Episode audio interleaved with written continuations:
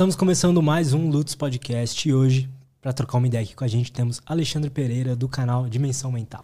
E aí, cara? e aí, Lutz, tudo bom? Prazer estar aqui. Muito obrigado pelo convite. Muito obrigado, cara. E obrigado pelo presente. Obrigado por ter vindo aí. Obrigado pelo presente, que é o livro Expresso das Estrelas. E é, se quiser pode falar um pouco do livro, mas eu queria que você se apresentasse também o, o que, que você faz hoje, o que, que fala o canal Dimensão Mental. E, bom, é isso. Bom, eu, então, meu nome é Alexandre Pereira, eu sou professor e escritor e eu trabalho com esses assuntos de estudar a consciência, quer dizer, quem somos nós? Qual é a nossa essência? Então, consciência é um termo que é um termo mais atual para ego, ou espírito, ou alma, algo nesse sentido. Então, desde muito cedo, eu comecei a ter alguns fenômenos espontâneos assim. Então, desde fenômeno de paralisia.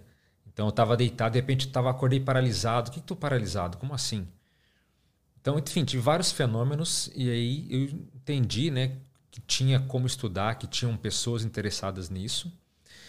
E eu conheci então, né, em 1996, é, uma especialidade, uma ciência chamada conscienciologia, que é o estudo da consciência, o estudo do ego, o estudo do espírito, vamos colocar assim.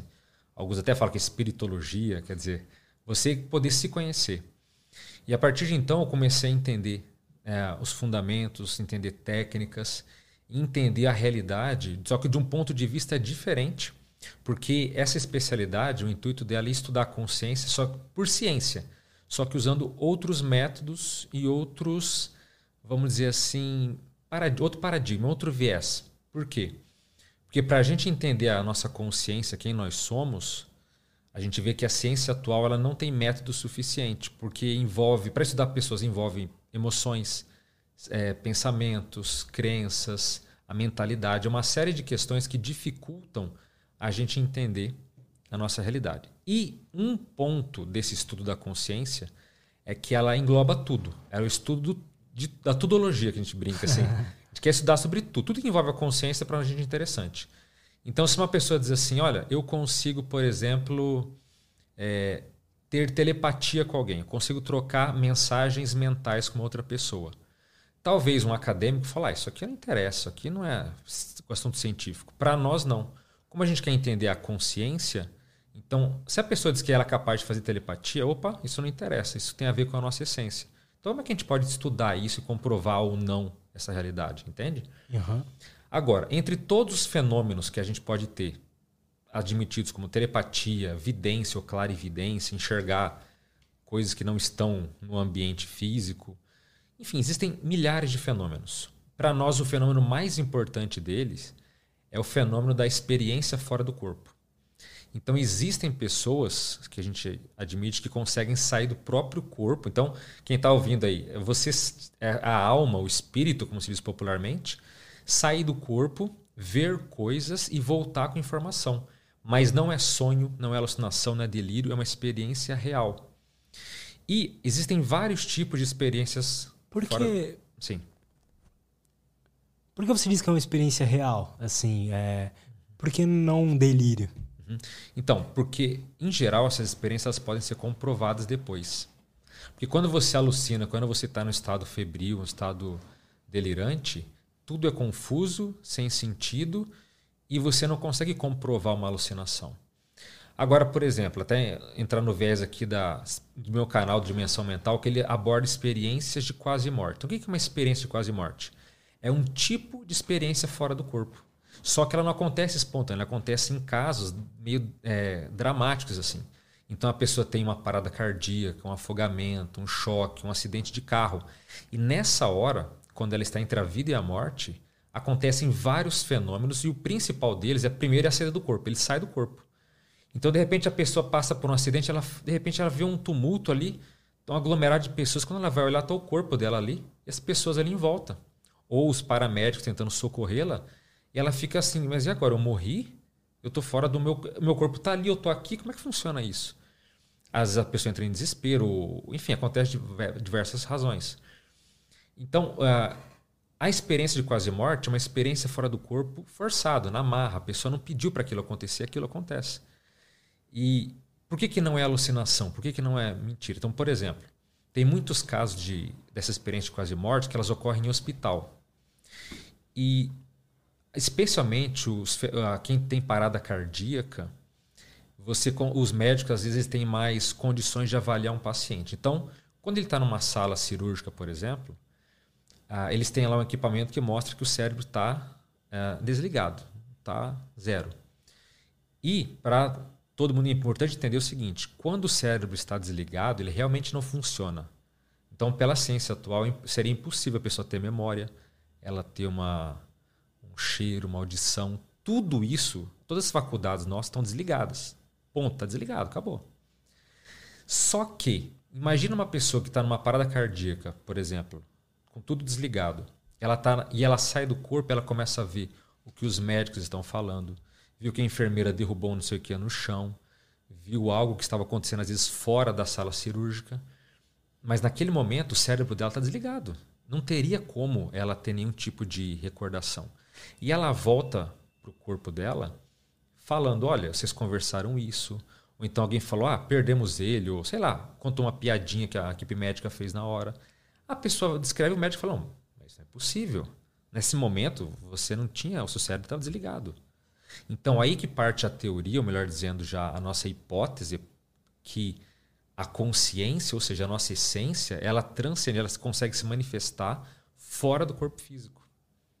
Então, o corpo está desligado e a pessoa consegue, então, estar lúcida, pensante, com emoções, vendo toda a situação que está acontecendo no corpo dela e ela volta narrando. Então, como é que alguém vai dizer que a alucinação uma conversa que ela falou que não tinha como ela saber e era exatamente a mesma conversa que ela viu. Recentemente no canal até li um, exemplo de um, de um menino lá que ele teve uma memória que ele viu uma pessoa, a, uma amiga, se não me engano, é, fora da sala cirúrgica, que ela tinha um suéter largado e ela pegou para ela. Ela não roubou com má intenção, ela estava com muito frio, ela pegou um suéter que não era dela. Ele falou: Você pegou o suéter? Ela falou: Mas como você sabe? Não tinha ninguém ali, ninguém estava vendo. Então, esses casos mostram que isso não é um processo de fantasia. Entende? Agora, para entender o que. Alguns se perguntam assim: ah, então a experiência de quase morte é porque ela tem um, um impacto tão grande no corpo dela que o, o espírito, essa consciência é ejetada para fora dele? Costuma ser mesmo coisas mais ah, graves assim, para ter uma experiência de quase morte? Nem sempre. A, a experiência de quase morte clássica mesmo. Cara, você pode só Assim, Trazer um pouco mais para você. A experiência de quase morte clássica mesmo, é, ela às vezes o paciente é declarado morto, inclusive. Fala assim, ó, o paciente morreu tal hora, é, de, sabe, deu a morte cerebral, e aí a pessoa volta. E aí voltou contando coisas que não era para ela saber e coisas nesse sentido.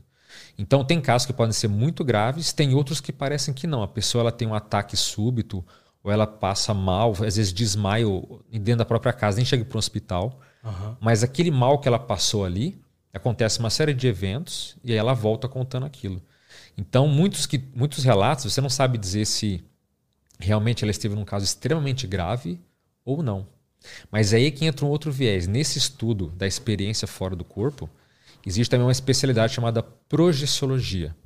Então, logia vem de estudo e projeção é projeção da consciência, quer dizer, projeção do nosso eu, da nossa consciência para fora do corpo. A gente se projeta, a gente sai. Então, essa ciência projeciologia, que é derivada desse estudo da consciência, ela é baseada em fatos. Isso é que é mais legal. Então, as hipóteses, o que a gente conhece, não é assim coisas aleatórias ou porque é uma tradição cultural. Não. Tem toda uma pesquisa de fatos, de ocorrências de pessoas que tiveram aquilo. E a gente pode dizer, ah, então isso acontece por isso. Então, é mais voltado pela experiência do que propriamente por um conteúdo, sim, é, aéreo.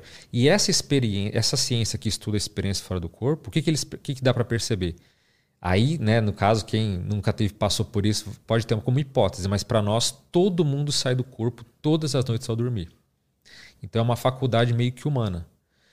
Então, uma pessoa, por exemplo, ela pode ser do corpo, porque a EQM ela pode ser grave, mas pode ser uma experiência fora do corpo espontânea. Eu já conheci pessoas que simplesmente ficaram aplicando técnicas de relaxamento, de meditação, e de repente se sentiram levitando e de repente elas perceberam que ela estava fora do corpo.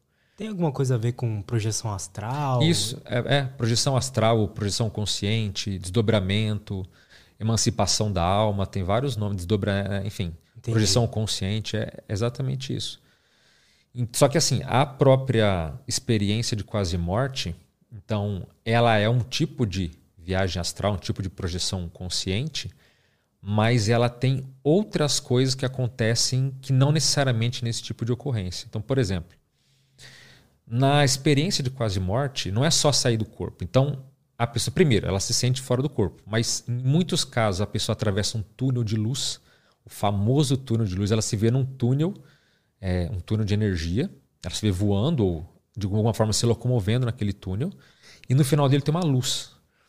Nessa luz, ela pode encontrar um local que é alguns descrevem como sendo paraíso, como sendo que é um local, às vezes são locais diferentes, tá? Não é um único local apenas, mas um local de muita muita beleza, é, um local realmente que parece que todas as coisas, a grama é viva, tudo tem uma, uma coisa diferenciada. Nessa EQM, a pessoa pode encontrar parentes que já faleceram ou o chamado ser de luz, que aí para nós o termo técnico é amparador. Quer dizer, um amparador é uma consciência, um ser que nos ampara, que nos ajuda, que nos protege às vezes. Mas esse ser não é alguém angelical que nunca, sabe? Não, é, um, é uma pessoa como, como eu e você, alguém que já morreu, já descartou o corpo e tem uma aparência luminosa, vem passar uma mensagem. É, existe também outra característica, é chamado revisão da vida. Então tem um fenômeno chamado é, revisão da vida ou visão panorâmica. Então pensa, alguém pode dizer assim, ah, é um momento nostálgico. Então, ela, não, não é. É um fenômeno muito profundo. Então, é, por exemplo, pensa uma pessoa que durante EQM, em segundos ela revê a vida dela.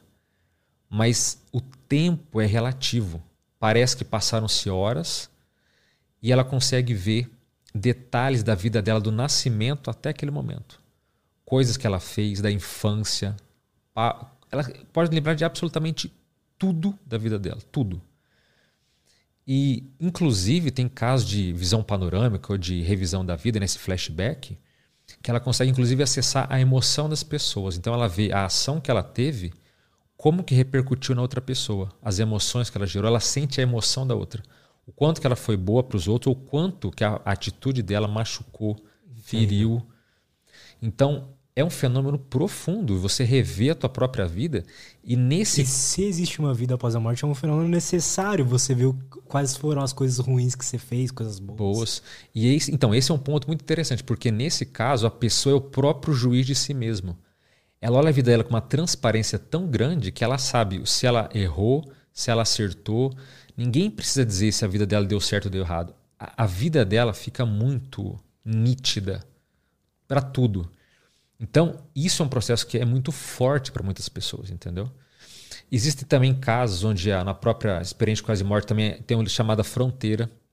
Então, há uma fronteira simbólica que a pessoa sabe que se ela passar, ela não volta mais para a vida. Então, pode ser um rio, uma porta, pode ser. É, Fim do túnel? O, não, o túnel até pode ser. Tem alguns casos que ela sabe se ela, se ela for para o final do túnel, ela não volta mais.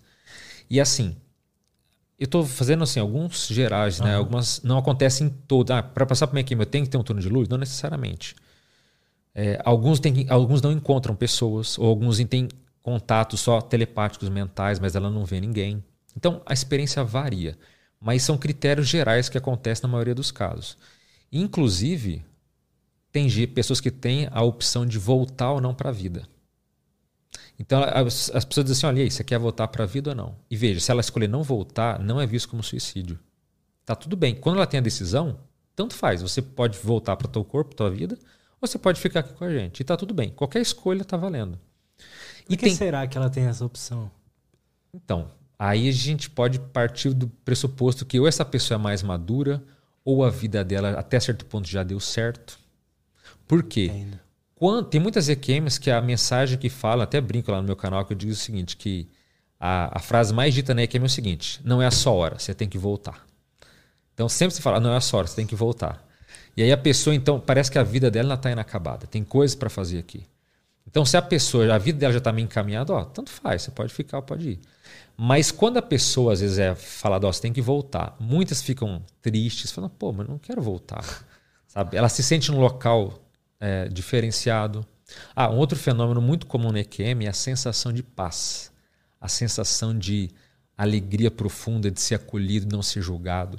Durante a EQM? Durante a EQM. Então, alguém pode dizer, não, mas experiência quase morte deve ser é, desesperadora. Não. Muitas pessoas, inclusive, quando vem o corpo dela, os médicos ali, sabe, fazendo toda uma luta para trazer ela de volta, a pessoa está numa paz assim que ela nunca sentiu na vida. Algumas são até indiferentes em relação ao próprio corpo. Ela olha aquilo, parece, tipo, ela não. Sabe, o corpo dela ali parece que não tem importância. Então, a pessoa tem uma, uma, uma outra noção da vida. E essa sensação de paz, de fraternidade ou de compaixão que ela tem, ela sente, também é transformador. Muitas pessoas têm baixa autoestima e de repente ela está num local com uma série de outros seres se sentindo completamente em casa, completamente pertencente. Então é uma sensação que a pessoa às vezes ela não quer voltar, entendeu? Ela quer ficar lá, fala, pô, minha vida tem dificuldades aqui, é uma harmonia, uma sensação de paz assim, então é algo que torna a pessoa uma experiência agradável até certo ponto nesse sentido. Uhum. Mas quando ela é impelida a voltar, não tem escolha, ela tem que voltar. Mas de qualquer forma isso tira frutos, né? Ela tem ela tem vantagens por ter essa experiência de quase morte. Então ela perde o medo da morte. Qual que é o maior medo da humanidade? Se a gente for olhar para nós da ciência da consciência, o maior medo nós temos é o medo da morte. Se você pegar, não, o medo de falar em público. No fundo é o medo da morte. É o medo de ser atacado, de ser rejeitado, é o medo de... Tudo, se a gente for olhar, qualquer medo vai partir para o medo da morte.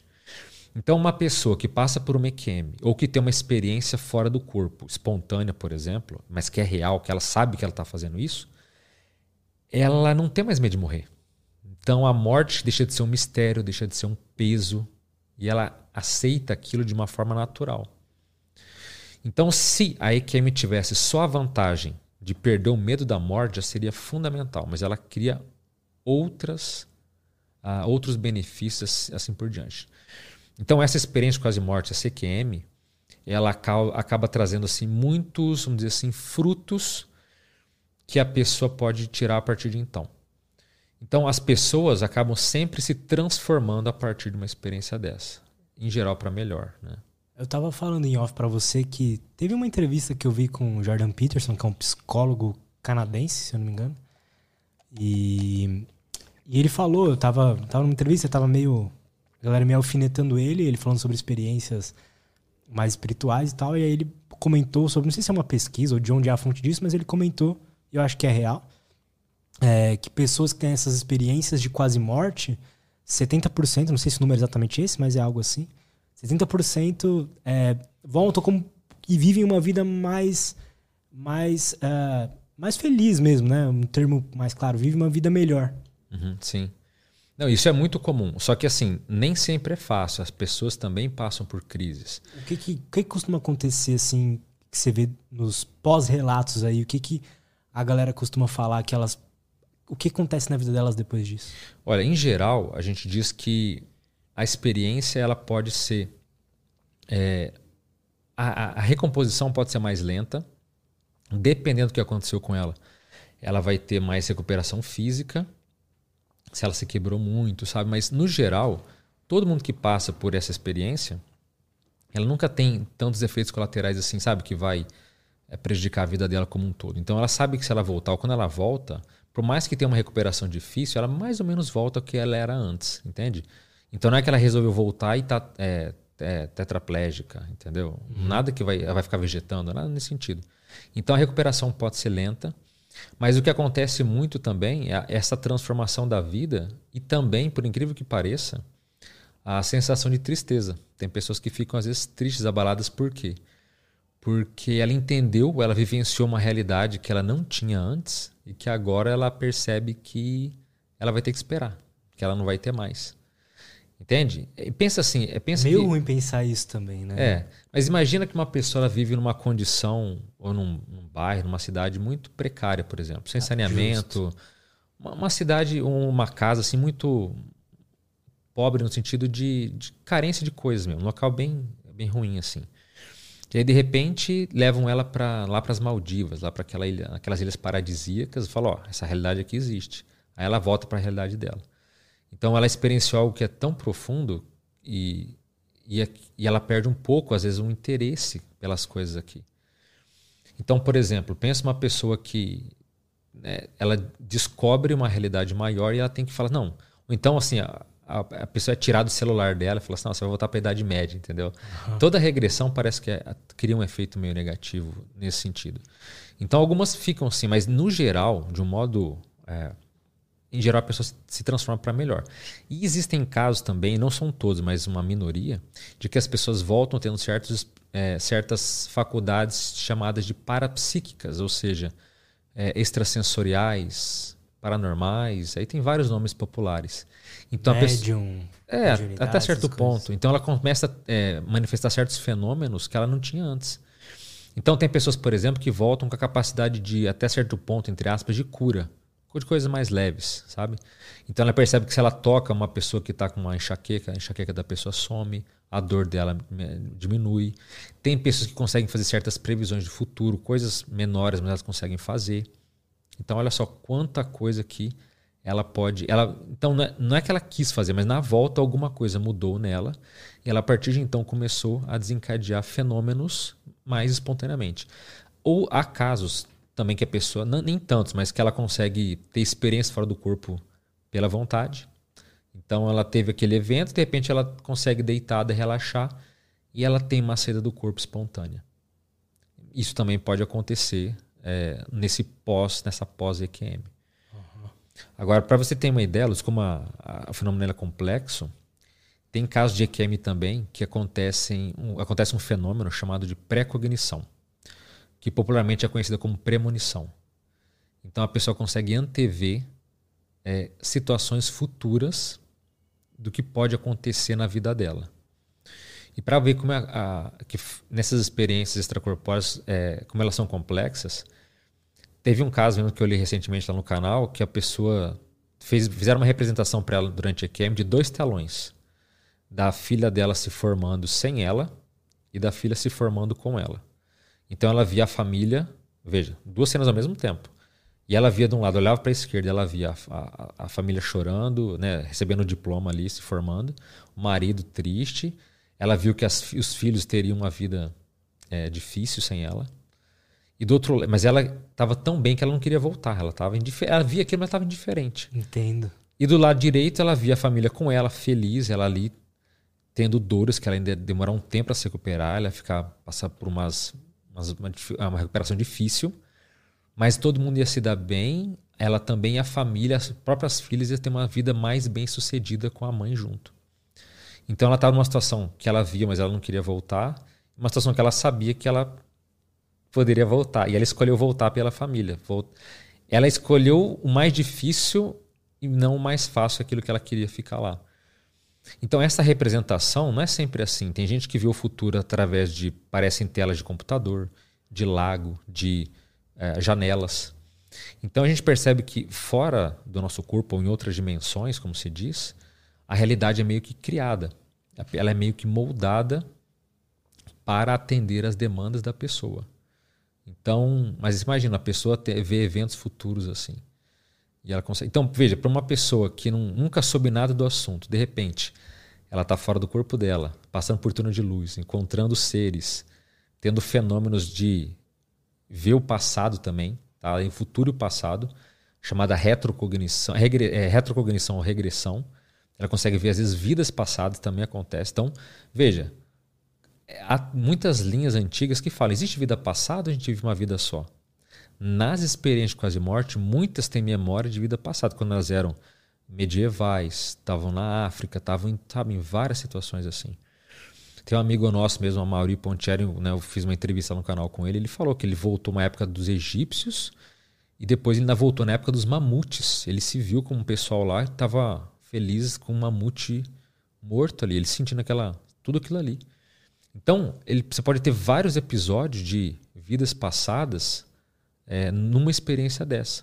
Inclusive antever situações futuras. Tem um próprio, tem uma própria série da Netflix agora muito boa, Vida Após a Morte. Tem vários capítulos. O primeiro capítulo é sobre a experiência quase morte, a EQM. E falar de uma mãe que ela teve, durante a EQM, ela sabia que o filho dela não ia viver muito. E ela voltou com essa informação, ela até falou pro filho. O filho até se deu bem, sabe? Enfim. E lá pelas tantas, exatamente como tinha sido avisado para ela, o filho dela morreu cedo. Então, Assim, agora até uma pergunta mais pessoal. Você, estudando tudo isso, o que, que você enxerga como o que, que, é a nossa vida, assim? O que, que é. Existe essa vida após a morte? Existe céu? Existe inferno? Tem vidas passadas? A gente volta para viver uhum. é, outras vidas? O que, que define alguém ser transce, é, transcender ou não transcender e continuar vivendo aqui na Terra? Enfim. O que, que você acredita? Sim, sua pergunta é ótima, porque assim. É... Existe o futuro? A gente já está tudo predestinado igual. Então. Né? É, eu me baseio pelas experiências que eu tive. Então, eu tive também experiências espontâneas quando criança, depois vim a ter aplicando técnicas. E às vezes, mesmo sem aplicar técnica, eventualmente tive experiências espontâneas também. Então, assim. Experiências de quê? De, de fora, de fora, do, de corpo, fora do corpo. Fora tá. do corpo, tá. É, fora outros fenômenos que também acontecem, como visão remota, clarividência, coisas assim. Então, eu enxergo o mundo como essa ciência da consciência enxerga que, que a gente percebe? Que nós somos, somos consciências em evolução. Nós estamos aqui na Terra para evoluir. Então a gente percebe que o universo ele é muito mais complexo do que as pessoas imaginam. Por quê? Porque, primeiro, a gente admite que ele é multidimensional, quer dizer, ele tem várias dimensões. Então, quando você sai do corpo, você não fica aqui na Terra vendo as coisas aqui. Você vai para dimensões onde as leis físicas são completamente diferenciadas. Onde as pessoas, por exemplo. Então, essa questão que você falou, tem céu ou tem inferno? Até certo ponto, tem. Mas você já viu aquela alegoria da caverna de Platão?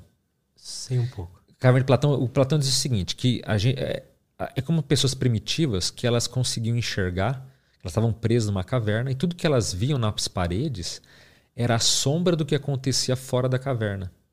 Então as pessoas tinham uma vaga ideia de como era a vida. E até que uma pessoa se, se liberta, ela consegue ir para fora da caverna e ver, não as sombras, mas ela vê como o mundo é, como a realidade de fato existe. Uhum. Só que quando ele volta para a caverna para contar para as pessoas, ninguém acredita, ninguém aceita. E ele fica sendo, às vezes, meio deslocado. Então, as próprias linhas do conhecimento, as religiões, tudo isso, eles têm uma ideia, até certo ponto, da caverna de Platão. Eles veem sombras, eles veem a realidade de uma forma distorcida. Por quê? Porque muitas pessoas têm certos fenômenos, muitas religiões foram criadas a partir de pessoas que tiveram experiências transcendentes, experiências né, sensitivas, parapsíquicas, que tiveram um vislumbre, entenderam, viram, viram um pouco da realidade e voltaram com aquilo. Eu acho isso muito interessante, porque claro. mesmo que a gente tenha aí trocentas de religiões, como a gente estava falando, existem padrões entre elas, assim. Até né? certo ponto tem padrões. Até certo ponto. Então, assim, é, por exemplo, foi feita uma pesquisa uns anos atrás. Sabe quantas religiões já foram criadas? Ah. Mais de 100 mil. Mais de 100 mil é, interpretações da realidade. Então, assim, nós, isso é do próprio ser humano. A gente quer entender o universo. Está tudo certo. Mas quando a gente vê essas experiências que você não acredita, mas você passa por elas, você vê que existem múltiplas dimensões. E essa dimensão material aqui é a mais rústica delas. Então, existem outros locais além Admitimos também que nós somos seres com múltiplos corpos. Então veja bem, se eu deixo meu corpo físico, eu não sou meu corpo físico. Faz sentido isso? Sim. Então, por exemplo, quando você anda de carro, você é o seu carro? Não. Não, seu carro é um veículo. Então, o corpo humano para nós, ele é um veículo. Ele é um veículo para a gente se manifestar o quê? Nessa dimensão aqui. Mas ele não é a gente. Então, por exemplo, o cérebro pensa? É uma pergunta pegadinha, né? É, é, vamos lá, um neurocientista falaria que sim, né? Sim.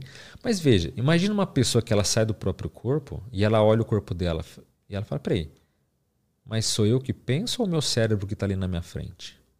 Uhum, entendo. Então olha a reflexão. Então a, pessoa, a emoção vem do coração. Claro, é uma representação simbólica do, da emoção do coração, mas assim, você nas experiências fora do corpo, você tem emoções, às vezes mais intensas do que aqui. Então a emoção não é um processo do corpo. O corpo ele é um veículo. Nossa, então, isso é muito interessante, cara. Sim, é muito interessante. E tem casos, para você ver que o universo ele é tão mais complexo que além de ele ter várias dimensões, existe uma dimensão a mais evoluída que a gente conhece, chamada de dimensão mental. Meu canal tem o nome por causa disso. Porque existem. Pensa uma pessoa que passa uma, duas experiências fora do corpo na mesma situação. Então ela sai do corpo e se vê que nem lá no filme do Doutor Estranho, Aham. ou no filme que você vê. Aquele que sai do corpo é aquela réplica translúcida, sabe? Aquele corpo sutil, que alguns chamam de espírito e tal. Então ela se vê fora do corpo com aquele corpo translúcido, mas ela pode passar por uma segunda experiência fora do corpo. Ela deixa esse corpo translúcido e se torna é, um corpo mental. Ela não tem mais forma humana. Ela não tem mais forma. huma- Ela é como se fosse um ser de luz. Ela é uma massa, é uma massa pensante. Ela é um ser consciente que pensa, que tem energia, mas que não tem mais forma definida. E quando você se manifesta com esse outro corpo, existe essa dimensão mental onde não existe mais forma, nem tempo, nem espaço como a gente conhece. Então, muitas pessoas na EQM, a minoria, nem todas, mas passam por essa experiência nesse nível. Elas não têm mais formato humano e elas falam: olha, eu fui para um local onde não existe mais o tempo e não tem espaço. Quer dizer, pensa num local onde não tem quadrado, não tem forma. É impossível pensar, né? Então, aí- quem nunca viu. Então, o nosso cérebro não está condicionado para ter uma experiência dessa. Por isso que quando você volta, é até difícil botar em palavras o que você viu, sentiu, porque não tem referência aqui. Mas muitas pessoas na própria EQM, às vezes nem chegando, nem chegaram na dimensão mental, elas ficam na dimensão ali chamada extrafísica ou astral, e ela já tem dificuldade de narrar o que passou com ela. Então, o o universo ele é multidimensional, que tem várias camadas de dimensão, até essa dimensão que não tem forma, e quem vai lá fala, não, a realidade do universo é aquilo. É o extremo da evolução do universo. E as pessoas que estão lá, todas de corpo mental, sem forma definida, e mas todas num grau de evolução, todas estão num grau de aperfeiçoamento. Então a gente admite que no universo tudo é energia menos a consciência. A gente não entende muito bem a nossa essência. Apesar desses fenômenos, tem muita coisa em aberto ainda. Então, como é que eu vejo a vida? É um processo difícil de dizer porque é tudo muito é, avançado, mas o fringir dos ossos, se a gente pudesse resumir, nós estamos aqui para evoluir. E nessa evolução existem vidas passadas, a gente admite isso pela prática. Então tem casos que a pessoa tem a retrocognição, a regressão, né, esse fenômeno, e ela consegue identificar roupas, linguagens e cenas que depois ela vai ver e na história realmente existiu, do jeitinho que ela viu. Por isso a gente fala, também não é alucinação. E existem casos de exceções. Tem pessoas que veem muito filme e de repente ela tem mem- falsas memórias de coisas que ela viu no filme, por exemplo. Isso tem. Tá? Eu imagino que você de- deva ser difícil estudar isso, como diferenciar, né? Mas, quando, por exemplo, no caso da própria EQM, ou na própria experiência lúcida fora do corpo, quando você tem, é, você diz assim: olha, foi a coisa mais real que aconteceu comigo. Muitos falam assim, doutor, foi a coisa mais real que aconteceu comigo. Então a pessoa não tem um pingo de dúvida de que aquilo existe. E é, eu já ouvi dizer muito, assim, que é. Não de experiências de quase morte, como eu falei, eu não conheço muito, mas de, experiências mais transcendentais através de meditação e tal, que. Às vezes você entra num estado que é mais real do que a realidade. Exatamente. Porque é o que a galera fala. Isso é chamado também expansão da consciência. Então, é, veja bem, existe. Por isso a gente fala que sair do corpo, a própria QQM, ela ajuda no autoconhecimento profundo. Por quê? Porque nós admitimos que quando a gente renasce, a gente emburrece. a gente vira abóbora. Entendeu? Então, você, ou eu, todos nós somos mais do que a gente é aqui. Nós somos mais inteligentes, mais equilibrados, nós temos mais qualidades em geral. E então, quando a gente morre, quando a gente descarta, porque a morte não existe, mas existe o descarte do corpo, tá? Esse corpo biológico. Quando a pessoa está nesse. às vezes, quando ela passa, vamos dizer, lá de lá para outras dimensões, ela se expande, ela meio que volta a ser quem ela era antes. Então você inclui. E por isso que às vezes a pessoa tem experiências fora do corpo, ela fala: caramba, agora eu descobri mais ou menos quem eu sou. Eu voltei à minha potência original. Eu mais ou menos vislumbrei o ser que eu sou. E aí depois ela volta essa experiência, essa sensação de voltar a ser abóbora, de voltar a ser. Como lá tem aquela, aquela fábula, né, de que, da, da princesa lá que volta, deixa de ser, volta a ser plebeia, a gente volta, Uhum. a gente perde aquela capacidade que a gente tinha. Então, a gente tem uma noção muito melhor do quem a gente é. E tem até um fenômeno também que eventualmente acontece nas EQMs. Você vê que tem vários fenômenos que é um fenômeno que é um combo. Tem várias coisas dentro dele. Existe um chamado cosmoconsciência, que ele tem outros termos antigos também, como nirvana, samadhi ou samadhi. Então é quando a pessoa se sente una com o próprio universo. Então a pessoa fala, Eu já eu- senti isso meditando. meditando. Uhum. Como se você fosse o próprio universo, está ligado a tudo e a todos. É. Então, não. Isso acontece muito em estado meditativo. É, tem muita parte oriental que, então, tem que eles, por exemplo, eles querem ter a, a explosão da Kundalini, por exemplo. Eles querem trazer energia e ter essa expansão né, da, da Kundalini, a energia de baixo para a cabeça e ter essa expansão. Tem muitas pessoas no Oriente que a, a missão de vida delas é chegar nesse estado. Uhum. Então, o próprio Buda lá, o, o Buda histórico, também ele chegou num ponto que ele se sentiu nesse estado que ele estava unido a tudo e a todo. E existem também. Só que constante, né? É, a tendência é que isso seja algo esporádico. assim. As pessoas podem ter isso aqui, relaxadas, isso pode acontecer, mas quando acontece fora do corpo, a gradação dele é muito mais intensa. Então tem casos até de pessoas que acabaram se confundindo, assim, não é que confundindo, mas elas tiveram isso e voltaram falando assim, não, eu sou eu sou Deus, eu sou, eu sou tudo, porque Entendo. Eu, eu sou o universo, eu me senti o universo, eu sou eu sou tudo, eu sou, entendeu? Então, isso Entendo. aconteceram vários casos assim durante a história. Tem desde tem árabes assim que já tiveram isso, então, várias. Porque a pessoa tem aquilo muito expressivo. Eu tive uma, uma, uma, uma relato que eu li lá no canal de uma pessoa que dizia assim: "Não, eu me tornei o próprio tempo. Eu sou eu fui o tempo do universo, eu me senti no infinito eu tava trans, ela estava fora do planeta, me transcendi para tudo, eu sou, eu fui o próprio tempo, eu sou tudo. E, mas isso é um fenômeno de expansão da consciência. E a pessoa sente essa, isso tudo e ela volta. Mas assim, isso tende a ser algo é, esporádico. Porque uhum. se a pessoa entrar nisso e não sair mais, ela não vive mais aqui. Acabou, não tem mais porque você viver. Aqui perdeu o sentido de ser. Então ela tem que regredir, ela tem que voltar ao estado normal para a vida prosseguir. Esses, será que esses monges que encontram a, a iluminação que eles buscam, você acha que eles meio que não vivem nesse estado meio, quase que 100% do tempo? É difícil dizer na cosmoconsciência em si, porque ele é um fenômeno, vamos dizer assim, que a pessoa ela, é, é um, é um estado alterado da consciência. O que, que é isso? A pessoa sai do padrão, como a gente está aqui agora, conversando, uhum. natural. Então, nesse estado alterado, a tendência é que ele, ele não seja tão permanente, porque a pessoa se desliga da, da matéria aqui. Então não tem como a pessoa estar nesse estado e estar tá conversando. Ela, ela não está, ela está no outro, ela está é. ela tá no universo. Uhum. Ah, então o, o, que acontece em muitos casos é que essa pessoa tem um nível de pacificação íntima, um nível de equilíbrio que aí sim a gente pode dizer que é permanente. Ela tem aquele sentimento que eu falei que tem na EQM quando ela está fora do corpo, até certo ponto ela consegue ter aquilo aqui na vida humana. Então nada consegue perturbá-la. Então, aconteceu, aconteceu o que for. Ela não vai chorar, ela não vai se desesperar. O nível de equilíbrio dela é permanente. E isso pode acontecer. Isso muitas pessoas têm. É uma, é uma. Os relatos e o que eu já senti meditando e o que eu conheço, assim, falam que é uma sensação de amor, igual você tinha falado, de compaixão de alguém que sente. Que a galera sente Neikemi, mas nesse caso, uma sensação de amor constante. Então, se você está sentindo, sabe, os, a sensação de amor uhum. que quem medita buscando isso consegue sentir várias Sim. vezes, mas pensa na, na, quando você sentiu amor o máximo possível. Isso. É basicamente isso, só que o tempo inteiro. Sim, exatamente. Isso é um ponto muito legal. Se, já, se você já consegue sentir isso aqui, então isso mostra que se você tiver algum tipo de experiência extracorpórea, isso pode ser ainda mais intensificado, porque você já tem ou essa predisposição, ou você já está, até certo ponto, praticando e treinando para chegar numa condição dessa. Então, isso é bem provável que você fora do corpo vai ter isso, a enésima potência, vai ver o, esse, um patamar muito maior dessa, desse sentimento elevado e vai poder ter um referencial para dizer, ah, é nesse nível aqui que eu quero chegar, entendeu? Uhum.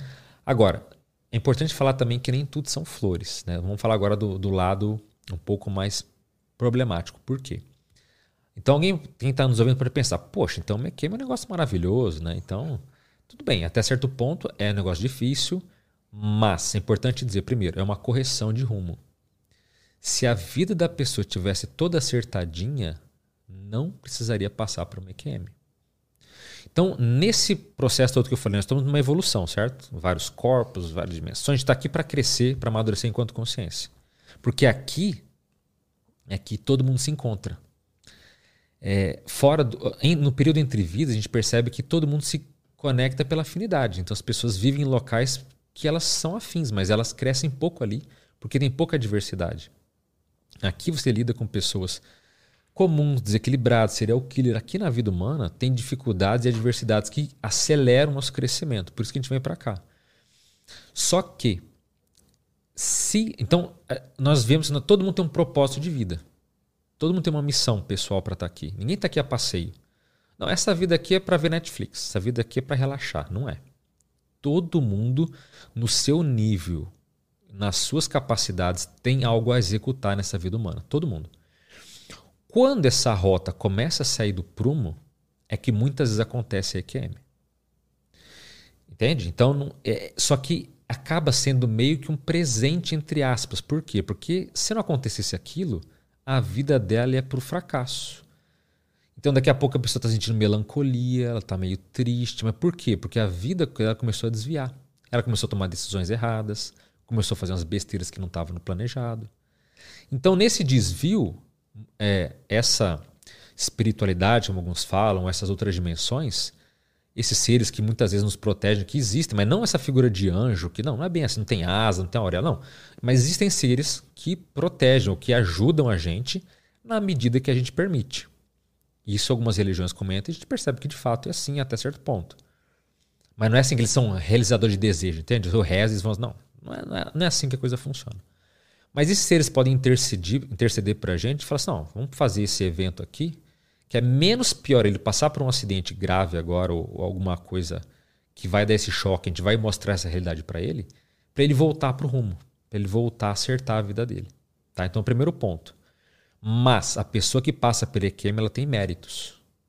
Se é uma pessoa que ela é, sei lá, sabe, um bandido criminoso, alguém mal intencionado, essas pessoas raramente passam por EQM, sabe? Tem que ter alguma hum. coisa, algum mérito de vida passada, mas assim, pensa, se, se todo mundo tem problemas, o que tivesse é, mau caráter, a humanidade toda teria quase EQM, porque. Mas não é assim que funciona. Então, são. Mas alguma coisa na vida dela tem algum mérito alguma autoridade moral, algo que ela já fez de positivo, que diz, olha, essa pessoa aqui, ela merece passar por isso porque ela, sabe, ela tem um crédito na praça. Entende? Agora, um outro ponto também, apesar da vida dela estar sendo desviada, é, existem as chamadas EQMs negativas. O termo bem é negativo que ocorre, são experiências angustiantes ou aflitivas. E essa experiência de quase morte não tem nada de coisa bonita, de ser de luz, de um local bonito, outra dimensão não. É, às vezes ela está num local que é o vazio. Ela está num ambiente que ela está flutuando ali, num, num, local vazio que não tem ninguém, mas ela sente um. Não é só um tédio, um mal-estar, uma sensação ruim. Sabe? Ela passa por aquele negativo. Ou, em alguns outros casos, são cenas meio até meio assim. É, não é bem de filme de terror, mas sabe, coisa assim de ser perseguida, uhum. de ter seres assim, às vezes é, deformados correndo atrás dela ou xingando ela. Então a experiência como um todo, ela é ruim. Existem também as EQMs mistas, que ela tem um pedaço ruim e um pedaço bom. Em geral, ela, quando elas são mistas, ela começa com o ruim, algo que ela não gosta, algo negativo, que é menor, e depois passa para a parte positiva que leva mais tempo. Entende? Mas a experiência negativa, ela também mexe ensina, muito. Né? Ela ensina, também ensina. Né? Também ensina. Então, muitos dizem assim, né? Cai naquela besteira de falar, ah, quer dizer que então uma pessoa positiva é a QM boa, entre aspas, e a QM negativa para pessoas más. Não, não necessariamente. Muitas vezes a pessoa que mais precisa mudar é aquela que passa por essa QM aflitiva. Então, às vezes, o que mostra é que ela precisa fazer é, se renovar muito mais do que as outras pessoas. Então, se estima que cerca de 15% das pessoas passem por essa EQM negativa. Mas se estima por quê? Porque, em geral, quem tem a boa já tem dificuldade de falar, já não fala muito. Quanto mais aquele que vai se expor e falar, não, tive uma experiência que fui perseguido, eu estava num local sombrio, eu estava num local negativo e tal. Então ela é uma estimativa, mas pode ser 50%, pode ser mais, não sabemos. De qualquer forma, é uma experiência também que é traumática nesse sentido e a pessoa volta, às vezes, assim, tentando entender por que, que ela passou por aquilo. No geral, ela acaba levando mais tempo para voltar para o prumo, mas quando ela também se reajusta, quando ela se renova, essa renovação de vida tem de ser muito mais forte do que a pessoa que passa pela EQM no comum ou ela, a chamada positiva, entende? Uhum. Mas a transformação de vida dela, ela voltar para a missão de vida dela, é mais intensiva. Você acha que existe uma uma ética, uma moral transcendente de que, por exemplo, que igual você falou, se a pessoa, a pessoa fez coisas boas, ela tem um, um crédito. Quais são essas coisas boas? Quais são as coisas ruins? Existe óbvio que assim, não existe uma lista, mas uma série de coisas que possibilitam você a ser uma pessoa mais transcendente? Tem. Não, muito boa pergunta, porque assim, nós percebemos que existe uma ética que transcende a ética humana. Inclusive, a gente chama isso de cosmoética. É o termo que foi para tentar ajustar esse nível de moralidade em relação às outras dimensões. Porque, veja, muitas pessoas não pensam nisso, mas a ética ela é cultural. O que num local é aceito e positivo, no outro pode ser um crime grave. Uhum. Então, o que está certo? O que está errado? Então, existe uma ética que transcende essa vida humana. E isso que a gente chama de cosmoética, uma ética universal, uma ética. Então, esse tipo de código de lei existe.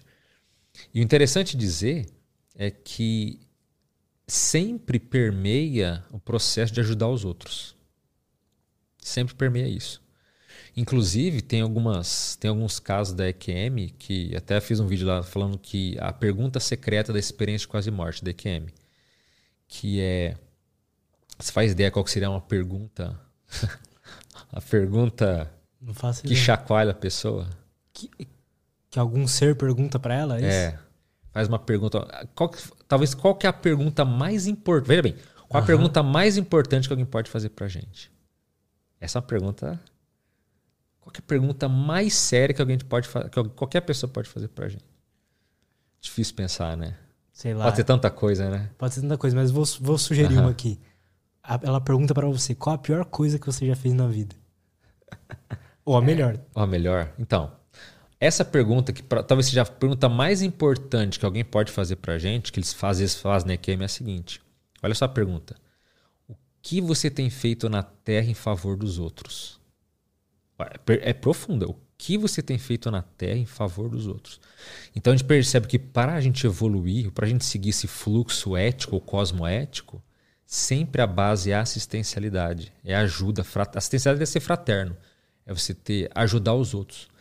Então muitas pessoas ficam em choque quando elas olham para a vida dela e falam: o que, que eu fiz na minha vida em favor dos outros? Ela olha e fala: eu não fiz nada.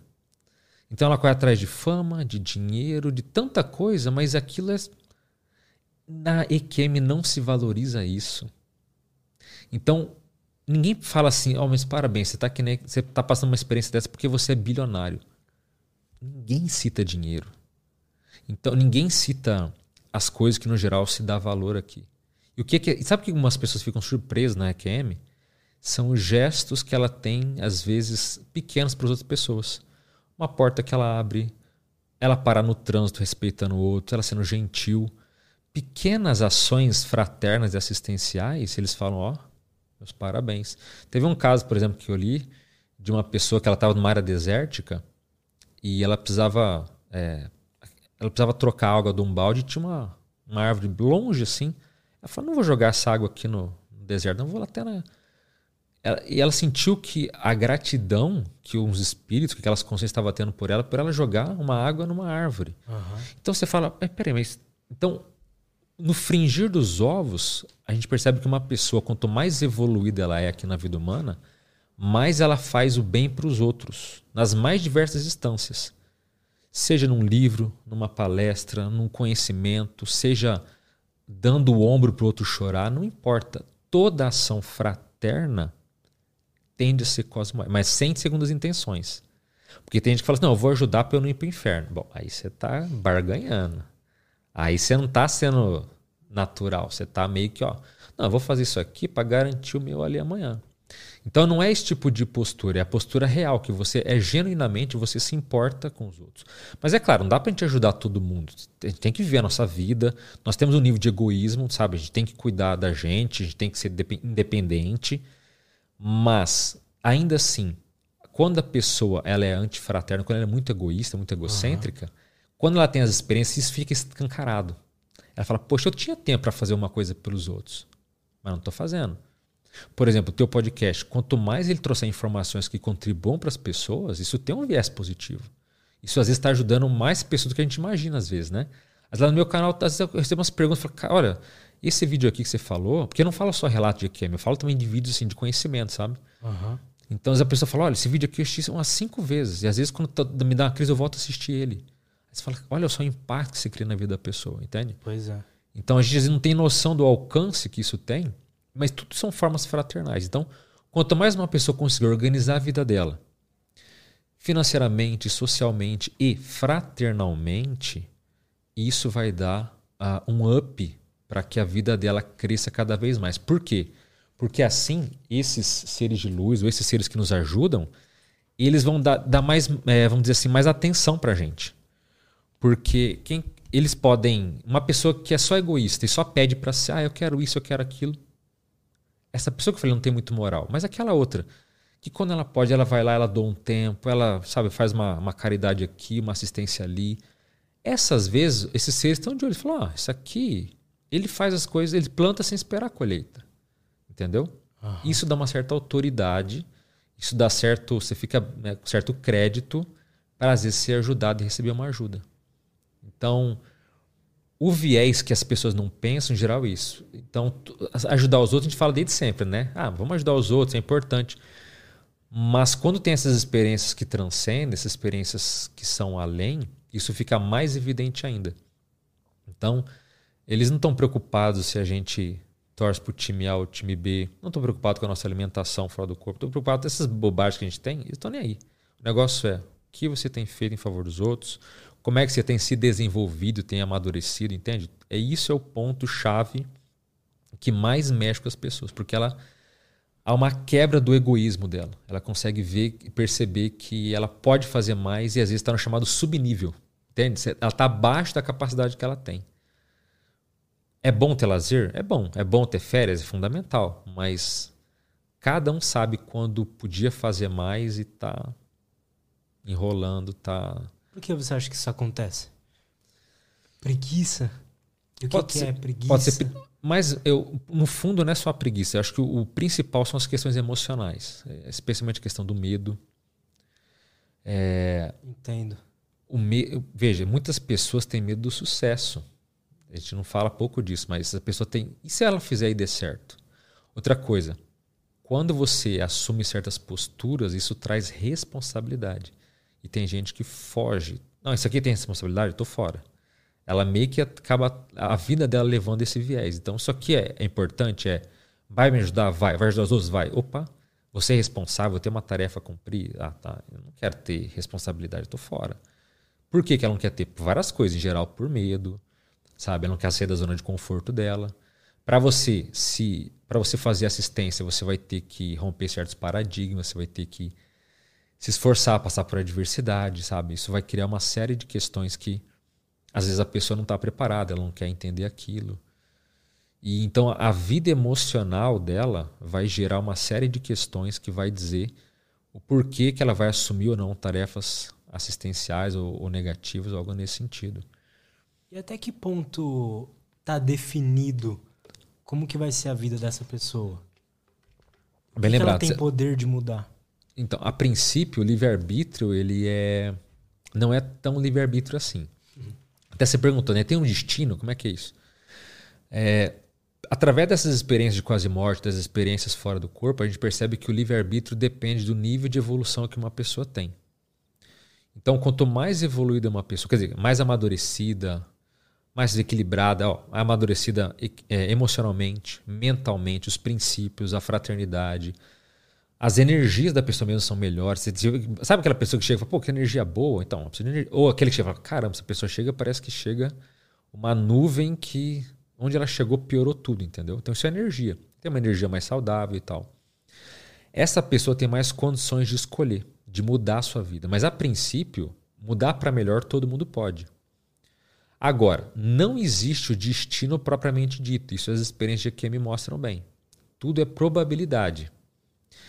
Então, esses fenômenos onde a pessoa consegue acessar o futuro, essa pré-cognição, ela mostra é, tudo está caminhando para aquilo, mas não é fatal, não é óbvio, entende? Uhum. Então, se você vê, tem pessoas, por exemplo, que veem o futuro dela que ela vai ter, por exemplo, um câncer se ela não parar de fumar. E a pessoa ela para de fumar e não, não, não tem, desenvolve o câncer. Mas ela teve a visão dela, às vezes, lá deitada no hospital, um câncer terminal, às vezes ela tem isso e, e muda. Então, muitas pessoas falam: ah, o destino está escrito. Por que, que eu vou me esforçar? Por que, que eu vou amadurecer? Está tudo escrito, está tudo definido, mas não está. Então, tem pessoas que vieram para a vida humana com uma missão de vida e, e saem dela bem realizado. Outras falham. Então, não se sabe como é que as coisas vão acontecer. Mesmo seres super evoluídos não sabem o dia, às vezes, daqui um mês, o que, que vai acontecer. Tudo pode mudar, para o bem ou para o mal. Então, pessoas que seguiam a vida tudo certinho, de repente, mudou, piorou ou melhorou, sabe? Tudo isso pode acontecer. Então, o destino ele não existe, não está traçado. Não é essa coisa até certo ponto, esse viés religioso que diz, não, tudo já está escrito, a gente tem que entender. Não necessariamente. Então, tem pessoas, por exemplo, que estavam na iminência, ou tem até casos de pessoas que tentaram abreviar a própria vida e passaram por EQMs. Teoricamente, seria uma pessoa que fala, ah, mas por que, que eu vou dar, mostrar para ela está querendo tirar a vida, por que, que eu vou mostrar algo para ela? Uhum. Mas ela passa por experiência positiva, entende que a vida, o porquê que ela chegou naquele condição emocional de tentar algo tão radical assim, e se transforma, a vida dela muda para melhor. Então, quem está nos ouvindo aí, se você nunca passou por uma EQM, não precisa se jogar de uma ponte ou tomar alguma coisa para tentar ter. Você quer ter isso? Existem técnicas para sair do corpo, técnica para você se desenvolver e quem sabe ter uma visão diferenciada a partir dessas experiências, entende? Você pode falar um pouco para a gente sobre isso? Claro, claro. Porque assim, é... eu nunca fui, eu nunca pesquisei sobre projeção astral, só ouço falar, sabe? E quando você vai falando, eu acho muito parecido com é, muitas coisas da meditação também, sabe? Tipo assim, da gente. É, Sim. Ficar consciente da nossa consciência só. E, ser, e perceber que você é aquilo e não. E, não tipo, eu não sou o Lutz, sabe? Eu não sou o Luiz, né? Que é meu nome. Eu não sou o Luiz, eu uhum. sou algo além disso. Sim.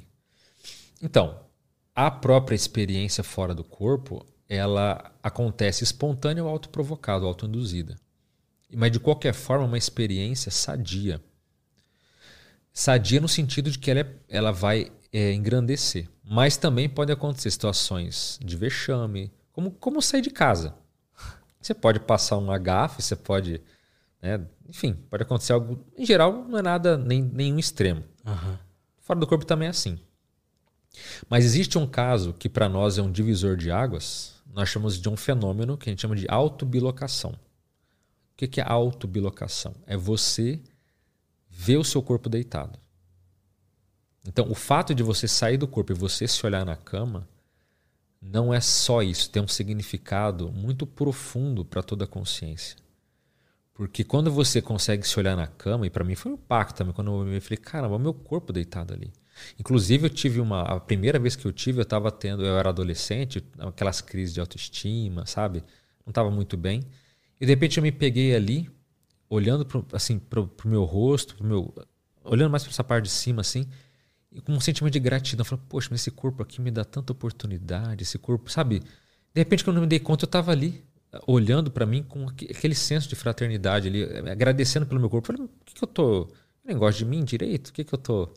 E aí, mas aí, aí quando eu me vi aquilo, de repente eu falei, não, mas aqui é o meu corpo na minha frente, como é que é isso?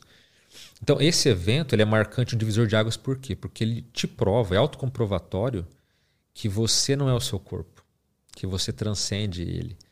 Então, se você me perguntar, eu acredito que existe a vida após a morte? Não acredito. Eu sei. Por quê? Porque eu já tive experiências assim. Se você colocar uma comida no micro-ondas, você acredita que ela vai ficar quente? Você não, não acredita, vai. você sabe. Por quê? Porque você já tem experiência, você bota ela, liga, ela fica quente. Você não acredita em algo que. Quando você conhece algo, deixa de ser crença. Então, quando você se olha deitado, e em várias oportunidades eu pude olhar, tem vezes que até o corpo ficava todo escuro, assim, parece que. Quando a pessoa sai do corpo e olha e não consegue ver nada, fica tudo escuro, é porque no fundo, ela, naquele momento, ela não quer se ver. Ela tem alguma questão pessoal, um conflito em que ela não quer se ver. Então, às vezes você olha, tá tudo preto, você não consegue enxergar o rosto direito, mas você sabe que o teu corpo está lá. Então, essa autobilocação, ela, ela mostra que a gente transcende, que a nossa essência é maior do que isso. E aí a gente pode, inclusive, interagir com esses outros seres, né, chamados de amparadores, e eles podem passar mensagens, informações para a gente. E em geral não é como as pessoas imaginam, não é, não são cânticos, não é uma harpa. Às vezes parece mais um amigo, sabe? Um amigo aquele seu brother que chega e às vezes o amparador é isso, esse ser de luz, né? É isso, ele vai lá, fala alguma coisa, ou às vezes acontece o contrário, você parece que você é uma criancinha que está perguntando para o adulto, sabe? Às vezes aconteceu isso também. Tem fazer uma pergunta e a pessoa responde uma coisa tão óbvia, fala, pô, mas você fala, pô, acho que eu perguntei algo óbvio, achando que era uma coisa, pergunta tão avançada assim. E não uhum. era, era óbvio.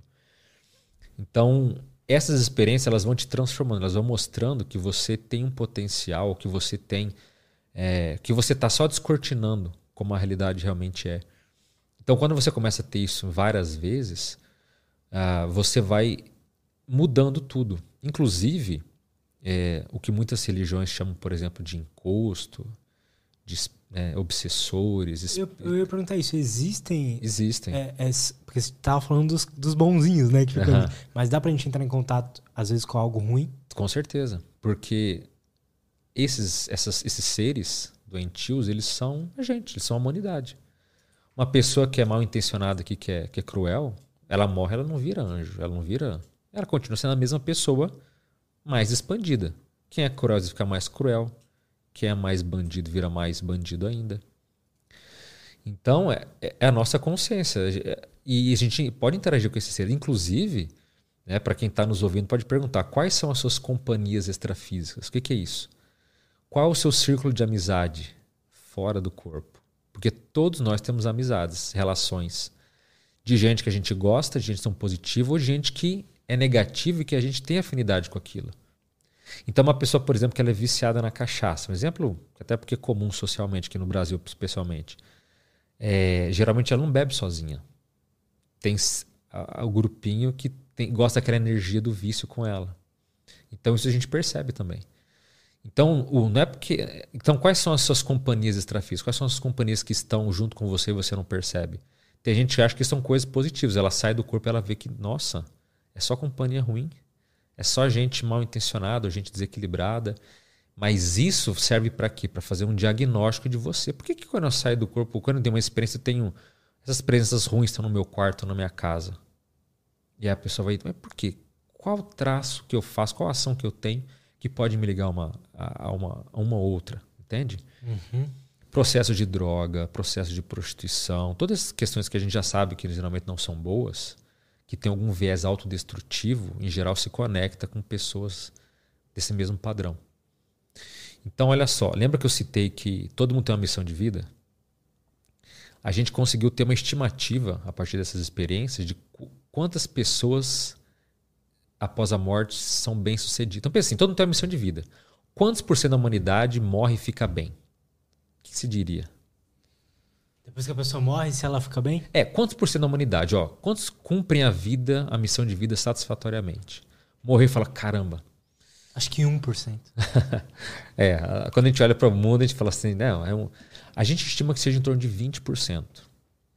Ah, é então, bom, então. Eu sou pessimista. não, porque você fez uma visão que nem você fala, ah, pouca gente, às vezes a gente valoriza. Não, tem pouca gente que vale a pena. Mas, no geral, quem fica bem. Mas se a gente for pensar, é muita coisa. 80% quando morre, não sabe que morreu. Isso a gente chama de. É um termo até diferenciado que é parapsicose pós-morte. Então ele fica psicótico, ele não sabe que ele morreu e ele fica ali achando que. Tipo o filme de sexto sentido. Ele está uhum. trabalhando, ele está tendo a vida dele, mas ele não sabe, ele não se dá conta. Conversa com os outros, os outros não dão bola para ele, ele né? não entende, ele fica meio.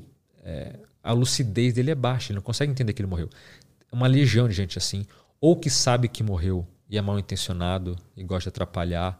Que nem mostra muitos filmes, até, que nem a Caverna de Platão, eles mostram mais ou menos distorcido como a realidade é, mas aquilo até certo ponto é assim mesmo.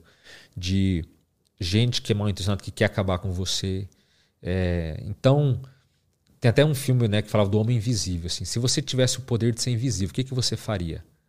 A, a minoria pensaria em coisa elevada, a maioria fala assim: invisível? Ah. Entendeu? Esse assim ó, já mostra a intenção da pessoa. Ela ia xeretar a pessoa no banho, ela ia ficar espionando não sei quem. É, ela ia, ia os... roubar um banco. É, não, ser invisível se ela pudesse tocar no físico, né? mas se ela não pudesse tocar em nada, só ah, ver entendi. tudo, entendeu? Ela ia fazer as coisas assim mais mal intencionadas ou porque, enfim, ela que ela gostaria de fazer, guiada pelo desejo, sem se importar muito se é certo ou errado. Então, esse viés, muitas pessoas após a morte, elas ficam assim, elas percebem que ninguém vê em ela, ninguém consegue interagir com ela, ninguém tá, ela não consegue ver ninguém, né, conversar com ninguém, ou se conversa é alguém mesmo do nível dela que ela consegue enxergar. E ela fala: "Vou tocar o terror aqui. Agora aqueles que me pisaram, eu vou lá, se eu puder, eu vou lá tentar sacanear a vida dele". E tem pessoas que também querem ajudar, que são bem intencionadas, mas são ignorantes. Por exemplo, um pai de família que morre subitamente, sei lá, ataque cardíaco fulminante. A pessoa fala, ela às vezes vê a família, fala, ela sabe que ela morreu, ela fala: "Eu não posso abandonar a minha família. Eu, eu quero cuidar dos meus filhos, eu quero cuidar da minha esposa, eu não posso". Então ela fica ali com uma boa intenção querendo ajudar, mas essa presença só piora todo mundo. É, Por quê? Porque assim, hum, a gente percebe que tudo no universo é energia. Inclusive o pensamento é poder. Não é que, veja, pensamento é poder. O que você pensa, você pode criar ambientes. Olha só, você pode ir fora do corpo, eu posso você pode, tu pode trocar de roupa, você fica com a minha camisa, eu fico com a sua. Quem domina o pensamento e a energia, ela pode é, mudar a cor aqui das paredes, ela pode fazer o que ela quiser. Então, e muitas pessoas então percebem que certo pensamento dela influencia nos outros, por exemplo. Então, essa energia, quando o parente que morreu está ali e não quer sair, ele fica energeticamente pesado. É difícil explicar nesses modos, mas mais ou menos assim, ele fica pesado energeticamente e a presença dele sempre acaba perturbando os outros, porque, no fundo, inconscientemente, aquela família sente que aquela pessoa ainda está ali. Então fica uma sensação de apego, de nostalgia. Hum. Ninguém dá um passo à frente, parece que ficam parados naquela situação ali. Então aquela família que sempre vai ficar chorando a, a morte dele, nunca vai superar aquela perda. Às vezes aquela pessoa está ali, gente, eu estou aqui, não esqueçam de mim, entendeu? Eu estou aqui. Então essa energia que era para ser familiar, que era para ser positiva, acaba piorando. Então estaria bem intencionado, mas. Sem discernimento. Entende? Então é difícil dizer, não, quer dizer que um pai de família, então, após a morte, tem que deixar a família? Tem, tem que deixar a família. Tem que ir para outros locais, tem que ver se está aberto a ajuda, e tem que partir, tem que sair. Então, na tua visão, a nossa consciência, a mais profunda dela, uhum. então ela não é boa, necessariamente? Não, cada caso é um caso. A nossa consciência ela está em evolução. Então, uma pessoa, por exemplo, que ela morre, ela está perturbada, ela é perturbadora, é, é, a condição dela, é o nível dela. Ela está amadurecendo, ela está crescendo como qualquer todo, como todo mundo. E ela um dia vai chegar num nível que ela vai ser madura, equilibrada, fraternal. A gente vê que eu falei aqui de assistencialidade, ajudar os outros, né? Isso é, do ponto de vista da evolução, isso é inevitável. Todo mundo vai chegar nisso. Agora, vai demorar mais ou menos, depende da pessoa. Uma pessoa que ainda está roubando banco, o, o nível de ética dela, de caráter, é muito baixo. Ó, se eu puder prejudicar os outros para me dar bem, eu vou fazer. Entendeu? Então veja, o nível dela ainda está muito primário. Está muito animado, está muito instintual, está muito animal ainda. Mas por que será que a gente, em um outro plano, precisa conviver ainda? Com, ou não precisa? Com essas outras consciências mais desevoluídas, né, por exemplo? Não, é tudo é afinidade. Tudo é afinidade. Então, uma pessoa que morre, ela fica. Esses 80% que morrem ficam perturbados, ou que não sabem que morreram, ou que estão nesse processo todo, eles, eles têm afinidade com aquilo. Então, não é uma punição, não é um castigo divino, não é nada. É, é afinidade. Ela vai onde ela se sente bem.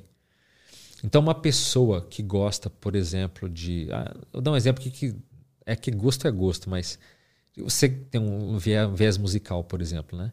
Se você pega uma pessoa que ela gosta de uh, funk, por exemplo, é um gosto musical dela, não estou dando juízo de valor aqui. Se você colocar ela num salão que tem música clássica refinada, ela não gosta daquilo. Por quê? Ela não gosta daquilo. O estilo que ela gosta é outro, entende? Uhum. Tô fazendo juízo de valor que é clássico evoluído, não é isso. Uhum. Mas fora do corpo isso também acontece, que a pessoa ela vai se manifestar nas dimensões, nos locais onde ela gosta.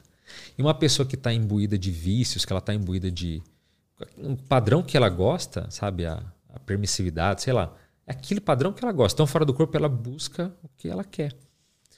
Então, por exemplo, a, a gente admite que todo mundo, eu até falei, todo mundo sai do corpo todas as noites, segundo a gente admite. Só que você fica sem fazer nada, dormindo, apagado.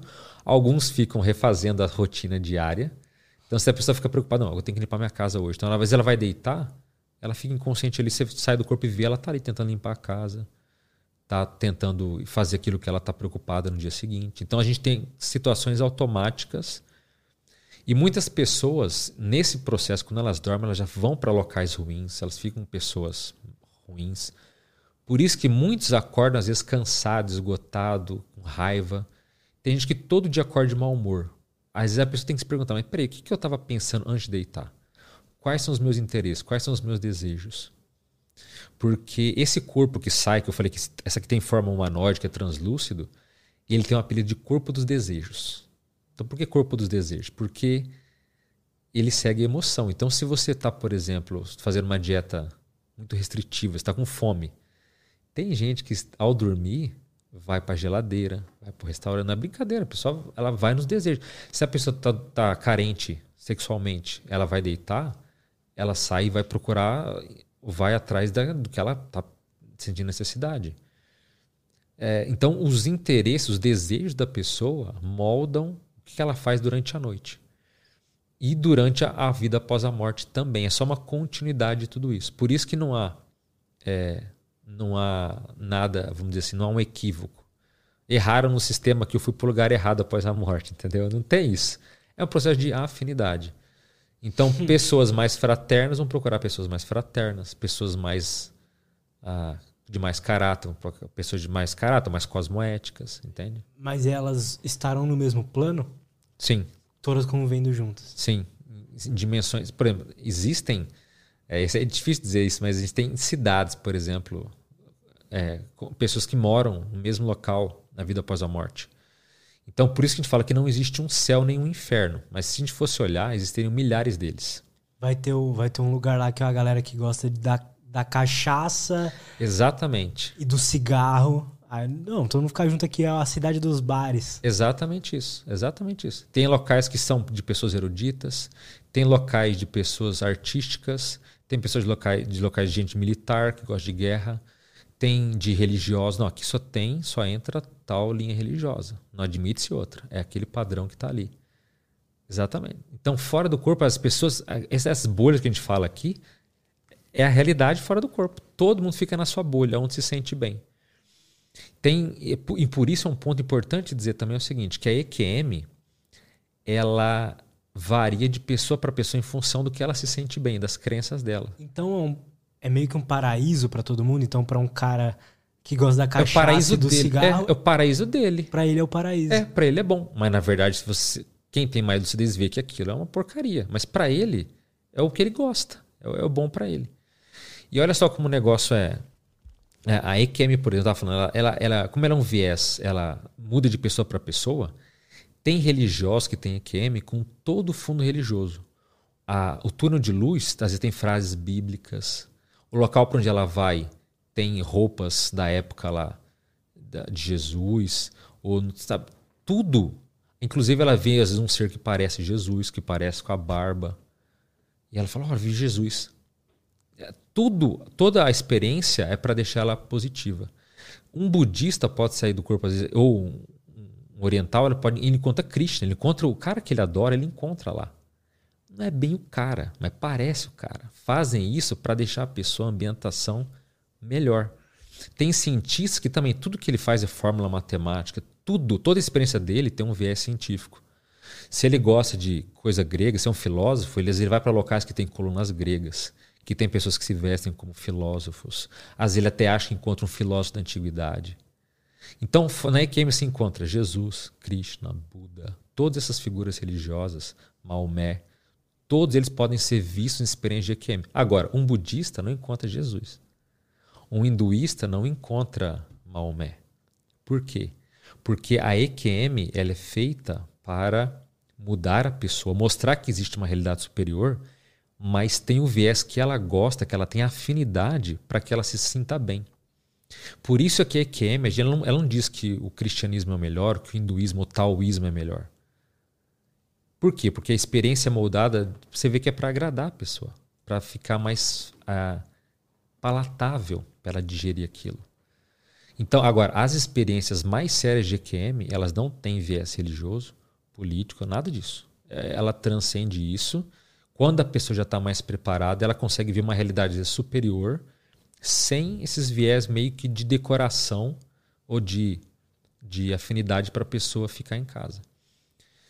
Então, é, existem, mas nesses locais onde se vive fora do corpo, existem literalmente milhares ou milhões de céus. Por quê? E locais que são bonitos, sabe? Sabe, tipo o nosso lar, que é muito famoso no meio espírita? Se fala da. Não manjo. É. Eu tenho até o filme Nosso Lar, tem um livro que o pessoal, muitos espíritas, o sonho deles é para Nosso Lar. Porque é uma cidade, sabe, que tem que tem uma área de comunicação, tem área disso, tem área daquele, tem hospital, tem tudo. Mas pelo que a gente vê, uh, esse local, essa cidade que existe, tipo o nosso lar, é um local é, mediano. não, não, é assim o ápice, não, é um lugar assim mais ou menos, entendeu? Hum, ele ficou famoso, mas as pessoas acham que aquilo é o top. Não é, aquilo é um local como outros qualquer, qualquer que tem. Iguais, aqueles tem vários, tem milhares de pessoas que vivem ali, que trabalham, que têm uma rotina de vida. Sabe? Então, locais assim existem. Então, como eu te falei, cada um na sua bolha. Isso a gente percebe. E esses locais doentios, a mesma coisa. Tem locais que a gente chama, por exemplo, são os piores, eles chamam de baratrosfera. Baratrosfera significa a área mais marginal que tem. Então, das áreas negativas, a mais criminosa, marginal, a pior zona, é isso que a gente tem esse apelido. E esse termo, vamos dizer assim. E, e ali são as pessoas mais que não valem nada, entendeu? As, as piores. E muitas vezes estão ali comandando legiões de pessoas para prejudicar, para atrapalhar, mas é a condição deles. Todo mundo que está naquelas comunidades mais evoluídas, se você olhar no passado, elas já foram iguaizinhas. Então, por isso que para nós é difícil entender, é, é difícil mas, de explicar que é evolução.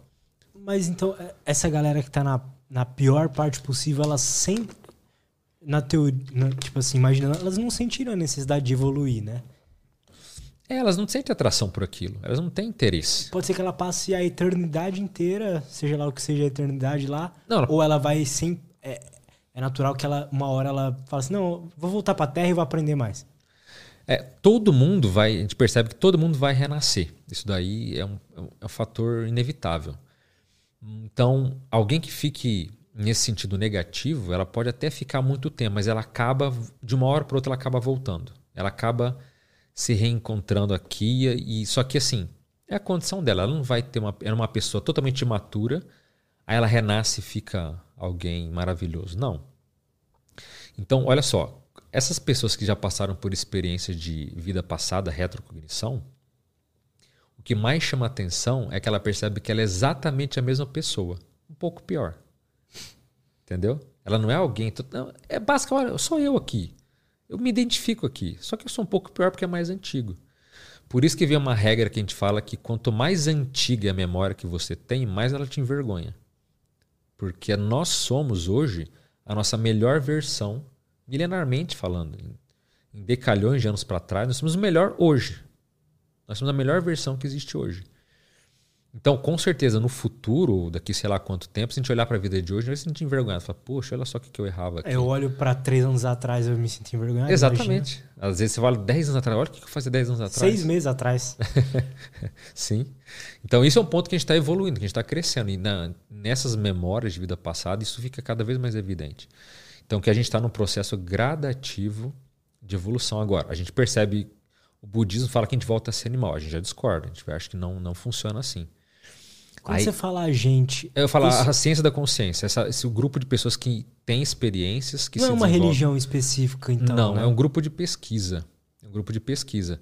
E lá, o nosso viés é universalista. Então, eu não tenho uma religião específica. Nós somos assim. O que é ser universalista? A gente a, aceita, vamos dizer assim.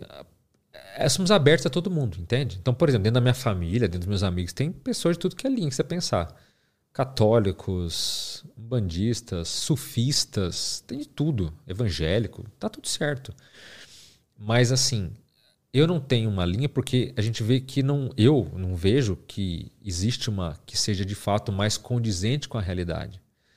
Se tivesse uma religião que falasse de túnel de luz, mas não tem, veja, a, o que as pessoas vivenciam nessas experiências de quase morte não é, não se junta com nenhuma linha não tem nada que seja muito parecido, tá tudo meio fora. Pelo que você fa tava, tá falando, as religiões parece que é, ela elas são tipo um primeiro passo, né? Um primeiro entendimento, assim. A gente vê nesse sentido. Até certo ponto é isso nesse sentido mesmo. E, e olha só, aqui eu vou entrar num ponto que é bem, assim, também, uma área bem ampla, que a gente percebe que existem seres super evoluídos que renascem aqui na Terra e são desconhecidos. Então pensa em seres que podem, inclusive, derrogar as leis da física. Uma pessoa que pode curar um câncer de qualquer pessoa, ela domina a energia, ela domina a matéria. Tipo, aí já entra quase como um filme de super-herói, sabe? De uma pessoa super poderosa que pode tudo. Pois é, a gente acha que a gente percebe que existem seres evoluídos a esse ponto que são anônimas aqui. Poderia ser um exemplo aqui, poderia ser tipo um Jesus da vida? Então, essa aí, aí entra a gente dentro de uma área polêmica, né, assim, sem querer ofender ninguém, mas é, não, pior que não. É, esses seres, para você contar uma história aqui para ficar mais claro. Uhum. O professor Valdo Vieira foi um grande experimentador fora do corpo. Ele até escreveu um tratado de mil páginas sobre essa experiência fora do corpo. É, então ele teve mais de mil e cem experiências fora do corpo para escrever esse tratado.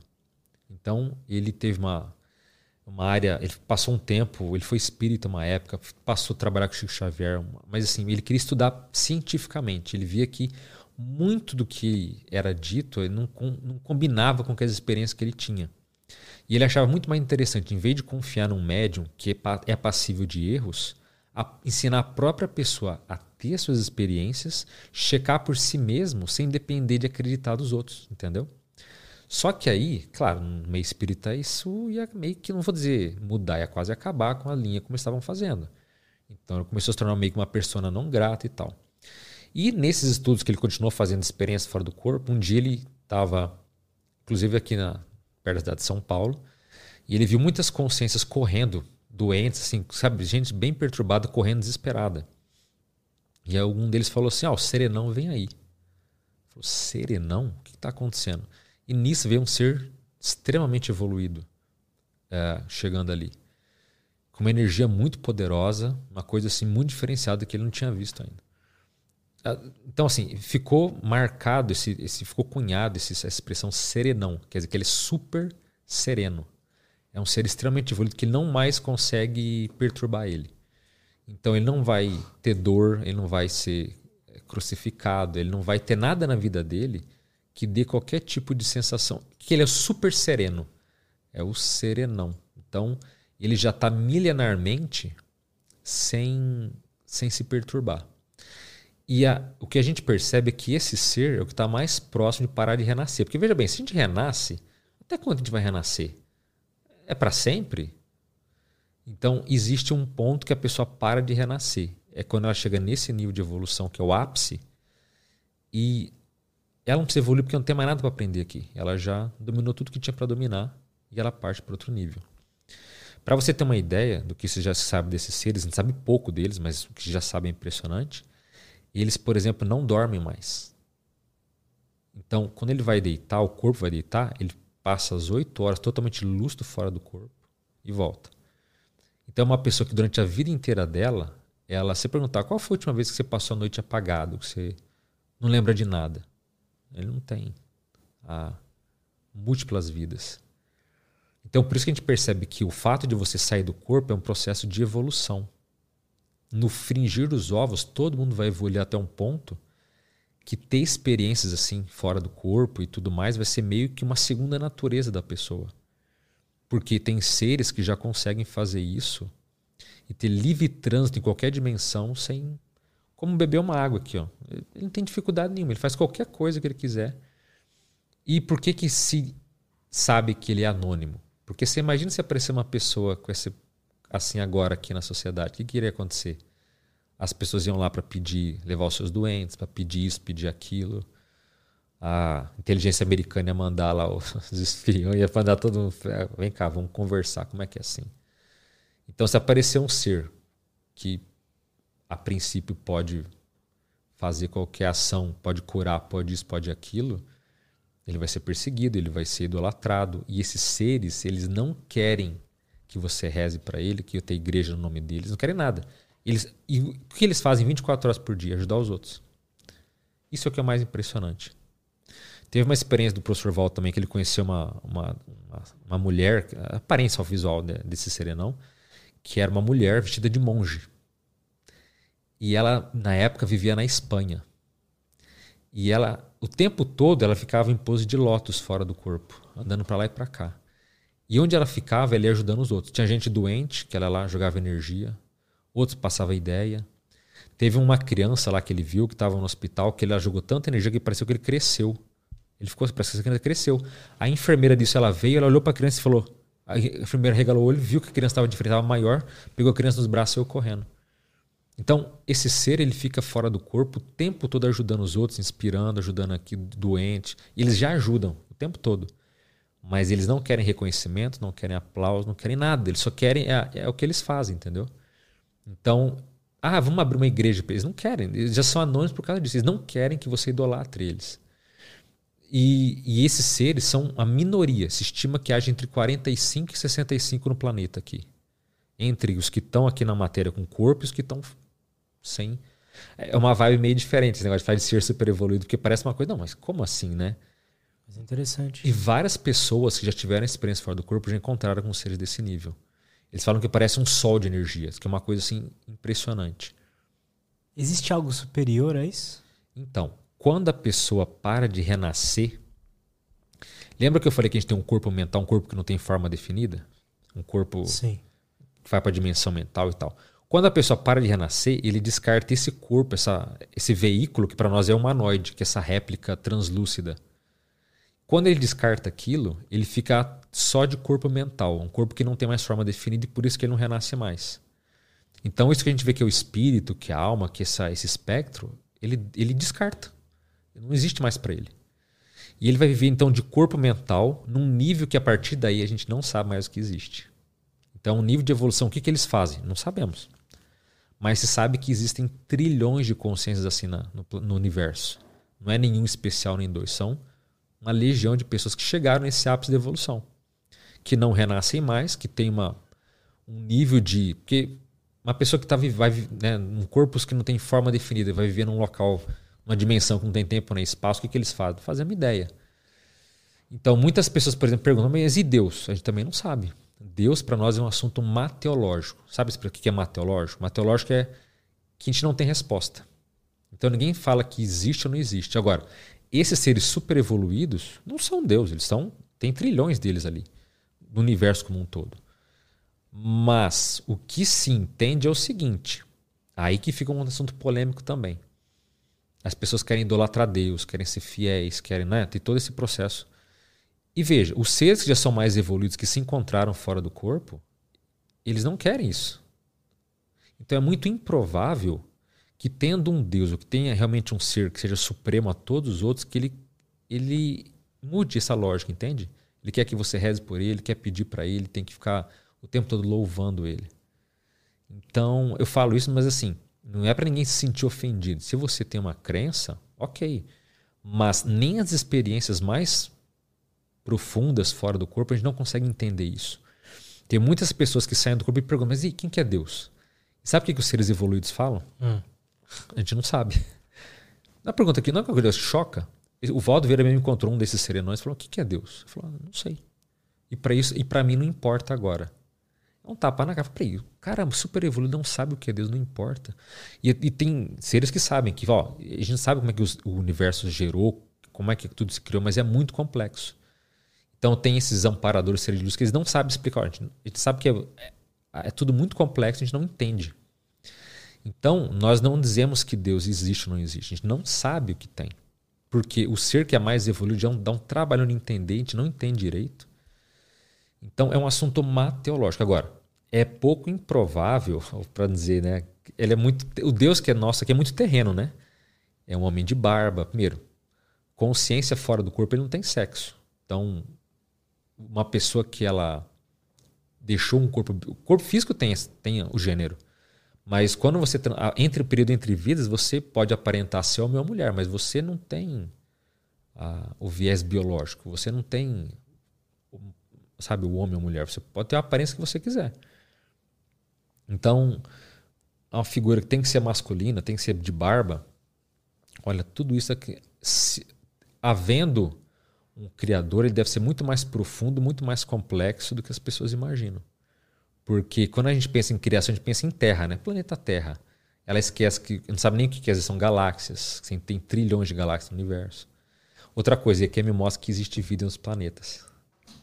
Tem pessoas que saem do corpo, vai para outro planeta com vida inteligente, outra civilização, outra língua, outra vegetação, outros animais. Então, alguém, existe vida no universo? Existe.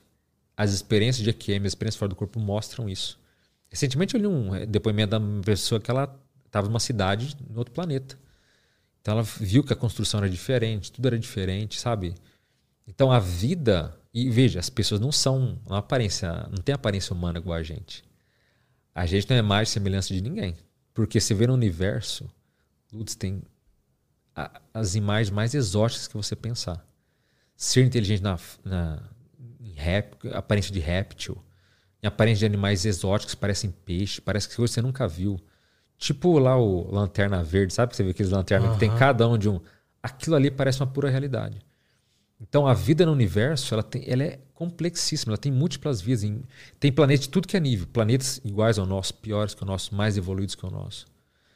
Tem planetas que serenões já não são mais anônimos, eles convivem com todo mundo, são mais evoluídos e todo mundo sabe que ele existe e, e não tem, e todo mundo ali é mais maduro para lidar com ele.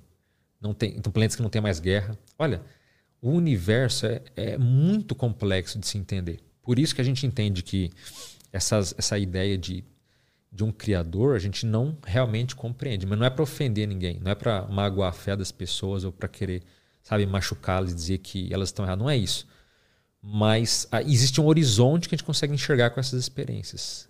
E, e, ao que tudo indica, universo, criação, isso é muito, muito, muito complexo.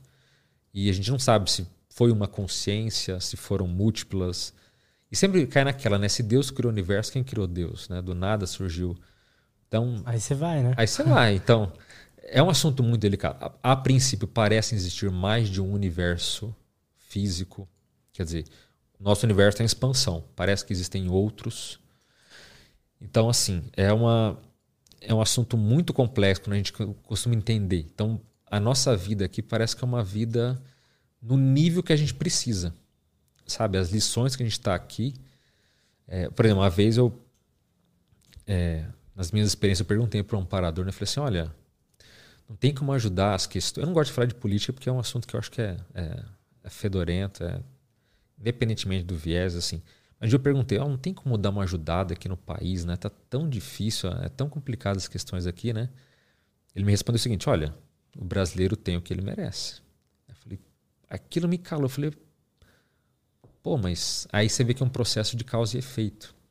Aí quando depois que ele falou, eu comecei a reparar como é que as pessoas lidam no dia a dia. É a lei de Gerson, sabe? Aquela, aquela tirar vantagem aqui, o jeitinho ali, a corrupçãozinha aqui ali. Aí você olha e fala, ah, realmente, é, dá, queria, né, queria ter uma, ter uma ideia, eu queria, né, o que, que dá para fazer? Mas olha, aí você vê que no fundo a gente está colhendo o que, o que a grande maioria dos brasileiros faz, né? A corrupção, a, o jeitinho, passar a perna, as pequenas vigarices aqui e ali. Entende? Então, Entendo. então é então a evolução, a gente às vezes está aqui nesse planeta porque a gente é o que a gente tem que melhorar, a gente tem a diversidade, tem que passar aqui agora. Então, para entender tudo isso, para entender, a gente tem que ver, tem que transcender os limites do próprio planeta, da, da, das dimensões que a gente está. Então, não é criar só o planeta no nosso universo, é criar múltiplas dimensões. Há uma inteligência por trás do universo? Existe dimensões, cidades, informações. Por exemplo, essa dimensão mental que eu falei que não tem tempo nem espaço, lá a pessoa sente que qualquer informação que ela quiser, ela pode pescar na hora. Então, o chamado mundo das ideias do Platão é aquilo ali, é, é aquilo ali materializado. Então, uma pessoa, ela, qualquer coisa que ela sente que ela pensou, a informação capta. Tudo é de base mental. Então, veja, há uma inteligência por trás do universo, mas não é tão simplória, tão como as pessoas às vezes idealizam, entende? Quando você fala isso, choca, porque a pessoa fala, pô, mas eu achei que você ia vir aqui para falar que ah, tem pessoas que encontram Jesus nessa experiência na, na EQM, então ele é a realidade. Ah, então, mas e o cara que conta Krishna? E o cara que... Então, são tudo meio formas de tentar ajudar a pessoa que está passando por aquilo de uma melhor forma, mas a realidade mesmo É algo é, complexo de se entender. Pensa, se você precisa estar aqui na Terra para evoluir um certo aspecto, tem religiões que vão é, te ajudar a evoluir algum aspecto específico. Exatamente, exatamente. E vai, vai ser algum aspecto, tipo, cristianismo vai te ajudar a evoluir, por exemplo, compaixão e tudo mais. As, o judaísmo vai, te, vai ajudar você a evoluir outra coisa. Exatamente. Por isso que a gente não critica quem está nas religiões. Cada um está onde se sente bem e está tudo certo. Uma pessoa, por exemplo, que às vezes ela é muito agitada, muito ansiosa. O budismo, para ela passar uma vida meditando, para ela pode ser fantástico. Ela criou, ela conseguiu voltar a atenção para ela se acalmar, entende? Uhum. Então, por isso que a gente acha que está tudo certo. O que você está, está tudo bem. O, e ela se sente deslocada. Aí é o problema. Então a pessoa é cristã, mas ela fala: o que, que eu estou fazendo na igreja? Eu não combino com aqui. Ela não fala para ninguém, mas dentro dela, ela tá. Não era para eu estar tá aqui. Tem pessoas que se a gente estava conversando que uhum. se identificam com várias também, né? Sim. Mas aí tem que ver o, o, viés, porque às vezes a pessoa ela tá querendo, às vezes, só, é, vamos dizer assim, encontrar algo que seja a salvação dela. Então, é, uma pessoa, desculpe, eu até citei do, um tigre falando do buscador borboleta, uhum. que é a pessoa que ela fica borboleteando. Então, segunda-feira ela está num lugar, né? Domingo ela vai na missa, segunda ela vai tomar um passe, terça ela vai no... cada dia ela está num lugar. Mas falta para essa pessoa um pouco de autocrítica, porque ela não, ela não se posiciona, ó, isso aqui é o melhor para mim. Falta isso. Quando ela se posiciona, isso aqui é o melhor para mim, parabéns, só tá tudo certo com você. Agora, quando eu falo assim, ó, eu não quero ter um viés religioso, eu quero ter um viés mais de pesquisa, de experimentação. Ok, tá tudo certo. Entende? Mas essa é a nossa visão. Porque quando você fala lá fora que você tem uma postura como essa, parece que você é um criminoso, né? Quando você fala que você não acredita nas coisas que para mim, que o outro acredita e para mim faz, não faz o menor sentido. Então a pessoa acha que você é uma pessoa errada, que você é uma pessoa como não tem religião? É como se você não tivesse religião, você fosse uma pessoa. É, uma, um bandido, mal intencionado, né? sem princípio. É, você é uma pessoa horrorosa. Mas não é assim que a coisa funciona. Você pode ter uma. A linha que eu sigo é: eu quero ter essa experimentação, porque eu já tive isso, eu vi que isso funciona, eu vi que é assim. Eu quero entender sobre o viés mais da prática e de um, um viés de um olhar mais científico, conforme né, eu e o grupo que a gente né, pertencemos temos, ao invés de ter uh, muitas vezes uma crença que não, que não está naquilo. Então, se você está numa linha, você tá, te satisfaz, está tudo certo. A gente vê que isso é positivo. Mas, agora, a pessoa começou a se sentir incomodada, ela está deslocada, aí isso é ruim. Porque aí a tendência é piorar com o tempo e ela pode, inclusive, entrar em processo de melancolia, de depressão e tudo mais. Inclusive, acho que vale a pena colocar aqui, uhum. Tem um tema muito interessante que é um, é um termo, uma síndrome, é, que foi escrito pela professora Malo, Malo Balona. Ela escreveu um livro chamado Síndrome do Estrangeiro. Já ouviu falar de Síndrome do Estrangeiro? Então, pensa uma pessoa, por exemplo, que ela vive na Europa, na França, por exemplo. Aí ela vem morar aqui no Brasil. Mas é que tudo, ela se sente um estrangeiro, ela não se sente em casa. Parece que tudo aqui, sabe, não é a comida dela, não é o país dela. Ela pode viver 20, 30 anos no Brasil, mas ela está deslocada. Entendeu? Só que a síndrome do estrangeiro é a mesma coisa, só que do ponto de vista da vida. A pessoa renasce e fala: pô, mas parece que eu não pertenço a esse mundo aqui. Parece que eu estou deslocado, parece que, sabe, é um sentimento de não pertencimento. A pessoa fala: pô, mas que eu nasci errado. Me forçaram para nascer aqui e a pessoa se sente totalmente assim afastada. Então, ela se sente estrangeira em relação à vida. Parece que ela nada que se, se adapta a ela, ela está sempre ali querendo entender, mas nunca se entende. É, assim, é, o sentimento chamado de banzo também, o sentimento de que você está ausente da sua pátria, sabe? Então a pessoa fala, pô, mas a, até até uma expressão muito legal que diz o seguinte: a pessoa tem uma saudade de um lugar que ela não sabe qual é. Aí quando ela tenta falar, eu tenho uma saudade de uma coisa que eu não sei, a pessoa fala, cara, você tá louco. Como é que você sente saudade de uma coisa que você não sabe o que, que é? Mas é a pessoa que ela estava num local, nessa dimensão, nesse local mais positivo que ela se sentia bem. Aí ela tá aqui, tá voltando a engatinhar, tá voltar a usar fralda, tá, tá aqui. Entendeu? É um sentimento de não pertencimento. Eu, eu entendo isso. Tem um fenômeno que acontece se você entrar nos vídeos de. Sabe lo-fi? Sabe o que é isso? Lo-fi. É tipo uma playlist no YouTube. É, é, tem um monte com muitas views, muita gente ouve. São músicas mais calmas e tudo mais. E aí, geralmente, cada playlist vai ter um. um tipo assim, essa playlist aqui, um exemplo era são é é para estudar, essa playlist aqui é para criatividade e cada um às vezes o cara vai ter o cara que vai fazer essa playlist aqui é, é para os guerreiros. Essa playlist aqui é é, é para você é, fumar um charuto num bar de Nova York. Então, as pessoas comentam tem muita gente comentando nesses vídeos que são que é tipo assim, nossa, eu sinto uma nostalgia de algo que eu nem, nem sei o que, que é. É um padrão que ela acessa que ela. É, a pessoa Entendi. sempre volta para aquele vídeo que ela se sente confortável Entendi. e que ela sente uma nostalgia. Uma nostalgia, pois é.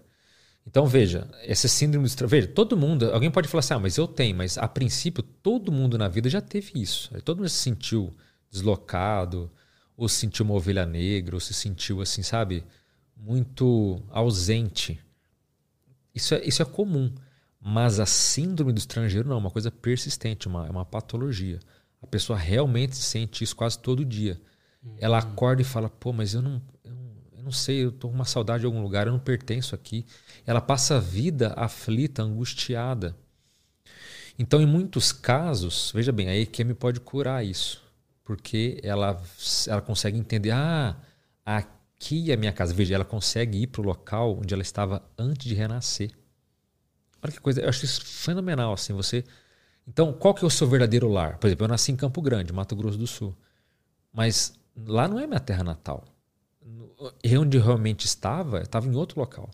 Então, quando a pessoa tem a síndrome do estrangeiro, ela consegue voltar para esse lar, ela fala: "Nossa, é daqui que vem esse sentimento". E só dela conectar com aquilo, às vezes ela alivia. Já traz paz. É, a pessoa, ah, eu entendo que aqui que eu estava, para cá que eu vou vir, voltar, e aquilo acaba meio que trazendo uma paz para ela. Agora, existe também um contraponto que assim, algumas pessoas acabam tendo uma, até certo ponto uma síndrome do estrangeiro de leve após a EQM. Porque ela não tinha nada disso, mas de repente ela fala, aqui é o meu lar. De repente ela volta e fala, putz, mas eu queria estar tá lá, entendeu? Aí a pessoa, alguns até falam assim, né, meio brincando, ah, eu não espera, não vejo a hora de morrer, mas quer dizer, não vejo a hora de voltar para lá. Mas é claro, não é nada tão grave quanto a pessoa que se sente assim.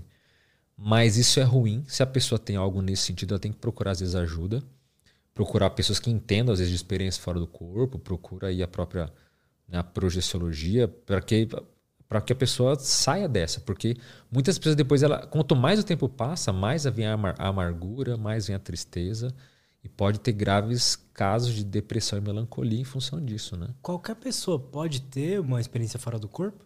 Tipo Qualquer tipo assim, pessoa. Se tiver a técnica? Qualquer pessoa. A gente vê que é um fenômeno universal, tanto a, a saída do corpo quanto a EQM. Então ela acontece com, independentemente da, do viés religioso, do gênero, da conta bancária, não importa nada. Todo mundo tem isso, tá?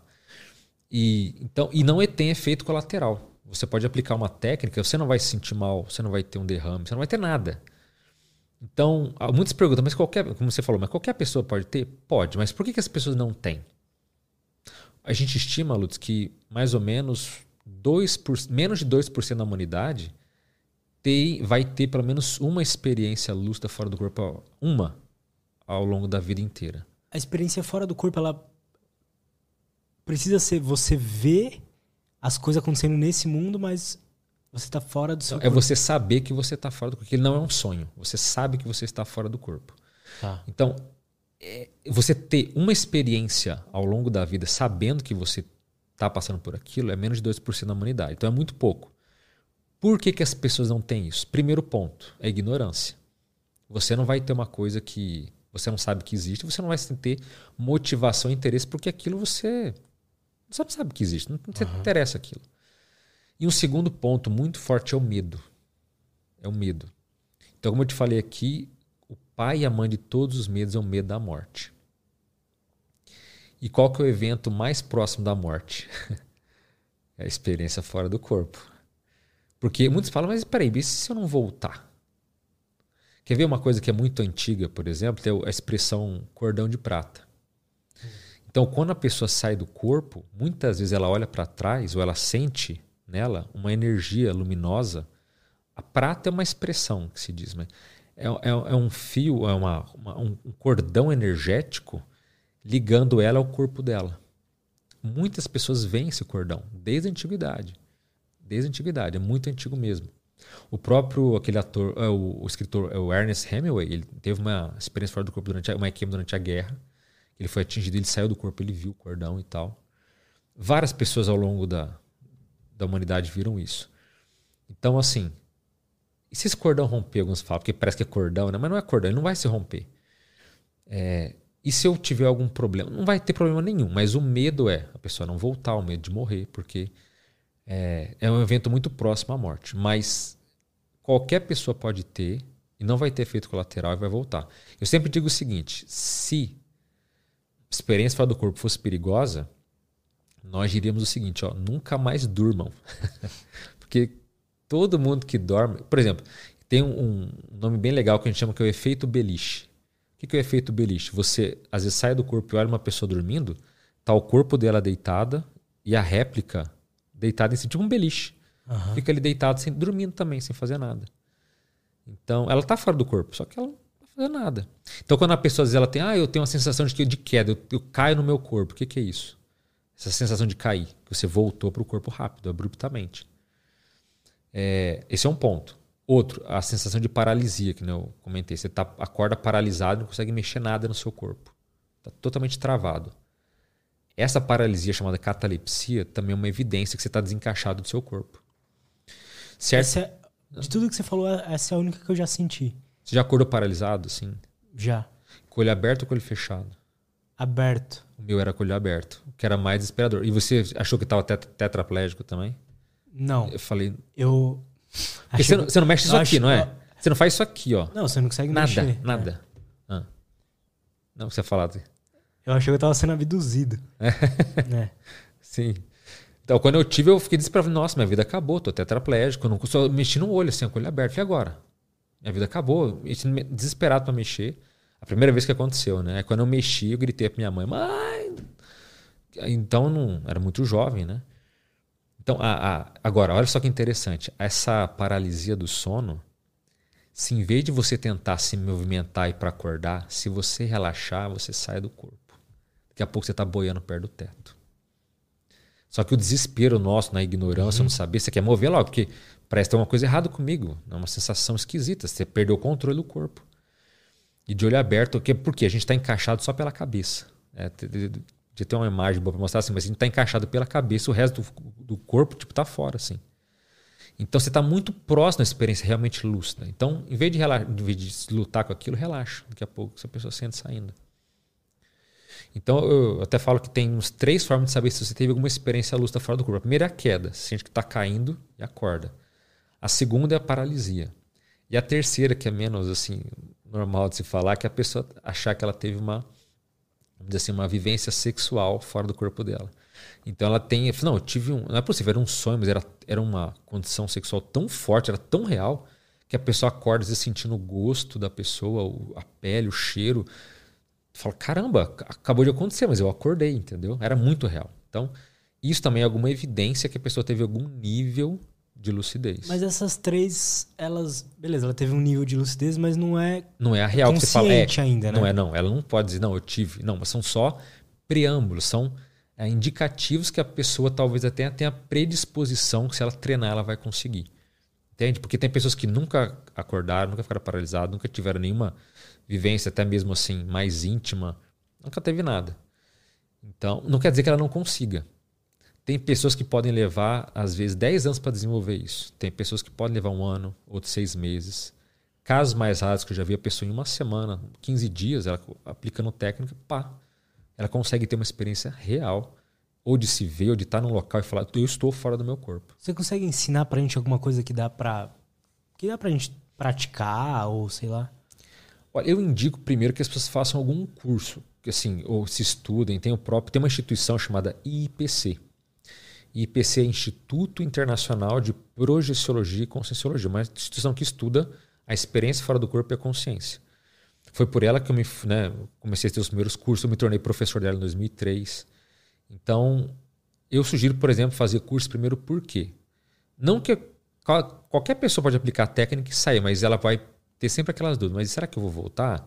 E se eu tiver uma situação ruim, como é que eu volto para o corpo? Sabe? Essas perguntas que é, é melhor você estudar, ver com quem já teve experiências e sanar tudo isso para ficar mais tranquilo. Mas veja, a princípio, qualquer pessoa. Vou dar um exemplo fácil assim. Se você for deitar e você pensar numa coisa com muita vontade que você quer estar naquele local, provavelmente você vai acabar sendo induzido a ir para lá.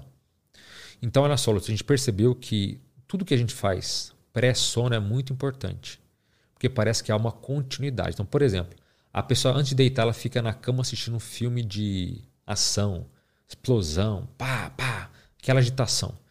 Aí ela vai deitar. A tendência é que ela continue naquele padrão de agitação, explosão tal. Então não é bom. Ou não, não é que é bom. Se a pessoa gosta, é problema dela, né? Mas assim, a gente que quer desenvolver. Então, por exemplo, não faça nada que seja antagônico, nada que seja muito negativo, ou que seja muito excitante, sabe? Você parar de ler um livro numa página que você você está ali muito. Vai deitar. Não, melhor é você se organizar para um período de pré-sono ficar o mais relaxado possível. Mas se você deitar pensando, eu quero ir para tal local e ficar ardentemente, isso é tendência que vai acontecer. Mas já digo, não vai ser na primeira nem na segunda noite, vai levar tempo. Mesmo técnicas mais complexas, a gente diz que leva pelo menos é, assim, 14 dias para você aplicar, para você desenvolver, para você se, se desenvolver. Por quê? Você tem que pegar jeito na técnica. Não existe uma técnica universal. Esse é um ponto chato. Não existe uma técnica. Ó, essa técnica aqui serve para todo mundo. Não existe isso. Por exemplo, tem técnicas baseadas na respiração, na imaginação, técnicas baseadas na energia, técnicas baseadas em repetições. Então, assim, se você é uma pessoa sedentária, você vai fazer uma técnica de respiração, você vai ter mais dificuldade. A parte pulmonar vai influenciar nisso. Se você é uma pessoa muito dispersa, vai aplicar uma técnica de concentração, de imaginação, você vai ter mais dificuldade. Você vai começar a imaginar um negócio, daqui a pouco está o banco, não sei o que, op, volta. Então a pessoa ela vai ter que, nem ter a gama de técnicas que ela vai ter, ela vai ver qual, de acordo com o perfil dela, ela se sente, sinta melhor e vai, vai aplicar por 14 dias, pelo menos ao dormir. Porque você também vai ter um tempo de adaptação, sabe? É normal, como, só que é uma habilidade. Uma pessoa que é ruim de memória, ela pode ficar boa de memória? Sim. Pode, show, uma habilidade. Ela talvez não vá participar de um campeonato mundial de memória, você entende? Ela não vai ser um atleta da memória, mas ela vai ficar boa, memória boa. Experiência fora do corpo é a mesma coisa. Se você não tem habilidade, se você não tem uma predisposição, você vai treinar. Você vai ser bom naquilo. Tudo é uma questão de repetição. Entende? Você talvez não seja um prodígio nível mundial, lá igual o super evoluído que né, faz aquilo 24 horas todo dia, todo tempo. Mas você vai ficar bom naquilo. Vai, vai levar mais tempo ou menos tempo. Mas é uma habilidade. Então, agora, volta a dizer, o, é importante dizer o seguinte: a experiência fora do corpo, ela não é nem positiva nem negativa. Ela é um fenômeno neutro. Existem casos que a pessoa pode usar para espionar os outros? Pode. Para ter benefícios comerciais? Tudo pode. Então, o nível de ética ou de cosmoética, como a gente estava falando, vai ponderar se a experiência vai ser sadia ou negativa. Então, a pessoa pode ser. Eu posso sair do corpo para espionar fulano tomando banho? Pode. Mas e aí? Então, a gente vê que tem pessoas que, inclusive as que começam a fazer esse tipo de coisa com má intenção, a tendência é que com o passar do tempo ela vá perdendo essas capacidades. É que as pessoas não, não comentam muito isso, mas sabia que em época de guerra os governos usaram isso? Teve um sensitivo americano que ele, inclusive, viu lá um, um submarino que o Hitler estava construindo lá e tal. É, fizeram um submarino diferente lá na época da guerra tal. E sei que depois os, os americanos encontraram o local que ele viu e tal. Então, assim, tem toda. Isso é usado já há muito tempo. Só que a, o viés é: cada um colhe aquilo que planta. Se você fizer coisa errada, você espera que isso vai dar na tua cabeça lá na frente.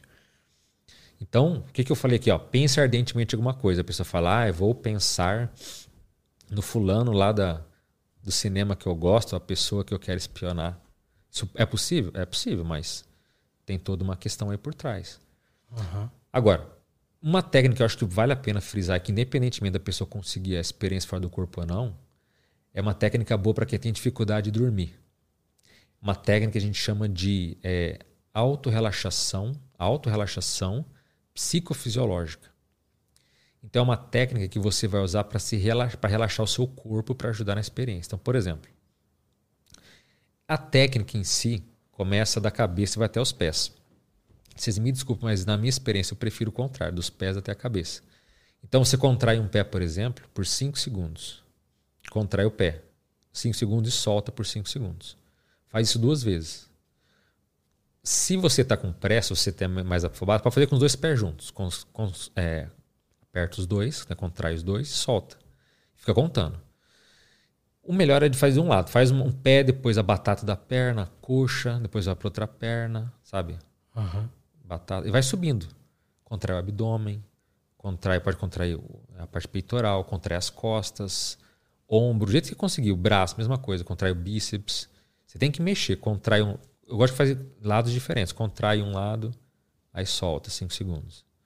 Na verdade, a técnica fala de 20 segundos. Contrai 5, solta 20, mas dá para ver que 5, 5 já, já é suficiente. Só que você não pode contrair forte demais a ponto de doer. Uma contração leve e relaxa. Quando você fizer nas mãos, vai subindo. A cara, você faz careta, contrai a, a, o rosto, contrai o couro cabeludo. O máximo que você puder. Muitas pessoas dormem nesse processo. tá, tá. Ah, só que isso também é uma falta de concentração, falta de habilidade da técnica eu falei. Ela não está habituada. Conforme a pessoa vai treinando, chega uma hora que ela, ela chega na cabeça. Quando você está contraído na cabeça, você não sente mais o resto do seu Por isso que eu gosto da, dos pés para a cabeça. Quando você contrai a cabeça, o resto do seu corpo você não, não existe mais, você não sente mais ele. Então, se você fizer de um lado, contrai uma, por exemplo, toda uma perna de um lado, quando você contraiu, contraiu e relaxou toda a perna, quando você presta atenção nas duas, é inacreditável que uma perna se contraiu, está super relaxada e outra parece que está pesada. Entendeu? Uhum. Então, pessoas que têm insônia, por exemplo, essa técnica é também chamada de relaxamento muscular progressivo, tem outros nomes que. Mas a gente adaptou para justamente usar como um preâmbulo para a experiência fora do corpo. Então, quem tem insônia, às vezes contrai, relaxa. Contrai, relaxa. E ela fazendo isso parte por parte do corpo dela, no final, ela está super relaxada. E aí, às vezes, ela pode partir para uma outra, como por exemplo a que eu falei. Está super relaxada, agora, ó, quero estar tá em tal lugar, quero estar tá em tal lugar. E essa força de vontade. Agora, se a pessoa tem uma vontade fraca, ela vai ter. Quero estar tá em tal lugar. Ah, mas eu quero mesmo. Ah, sabe? Então, se a força de vontade dela é maior, ela vai ter mais facilidade. Se ela tem uma vontade fraca, ah, eu quero isso. Ah, não quero mais. Não, quero, não quero. Então ela está sempre indecisa, a força de vontade dela é menor. Então entende como a técnica ela é muito. Uhum. Ela varia, mas isso que eu falei já dá. Mesmo que você não saia do corpo, esse negócio de relaxar o corpo. A... O, que, o que, que, são os sonhos? O sonho é, é uma espécie de faxina cerebral. Ele está limpando o HD. Ele está limpando ali o, o software. Então, não necessariamente o sonho é algo transcendental ali. Não, não. Assim, o sonho a gente não valoriza muito, não. É uma meio que. Assim, ele pode ser representações do, de certos traumas, certas questões? Pode. Mas, no geral, a gente acha o sonho assim. Não vale muito a pena. Não é, é, é, é bobagem. É bobagem. E ele é do cérebro, ele não é da consciência. Entendo. Então, olha que coisa interessante. Quando você. Os olhos. Quando a pessoa está sonhando, ela tem os movimentos oculares rápidos, né? Então, a pessoa está ali, você vê que ela está dormindo, os olhos estão ali rápidos, ela está sonhando. É, você pode sair do seu corpo, numa EQM ou numa experiência autoinduzida, você olha para o seu corpo e os seus olhos estão ali. Ó. Então tá sonhando. O cérebro está sonhando e você está fora do cérebro. Então há essa dissociação. Você pode ver o seu cérebro ali, mas você está fora dele. E, e outra coisa, a sensação de êxtase uhum. que às vezes rola numa meditação, que eu já senti em sonho também. Eu, eu traduzo que é tipo um orgasmo, só que no cérebro. Entendeu? É isso mesmo, é isso mesmo. O que, que é o, esse, essa sensação de êxtase, assim? Tem alguma conexão transcendental também ou não? Tem. Em geral, tem a ver com o processo de expansão de energia. Então, assim, o que, que a gente reparou também através dessas experiências? Que até certo ponto que essas linhas orientais falam de chakras ou de vórtices ou centros energéticos, realmente Aquilo, aquilo existe, aquilo funciona.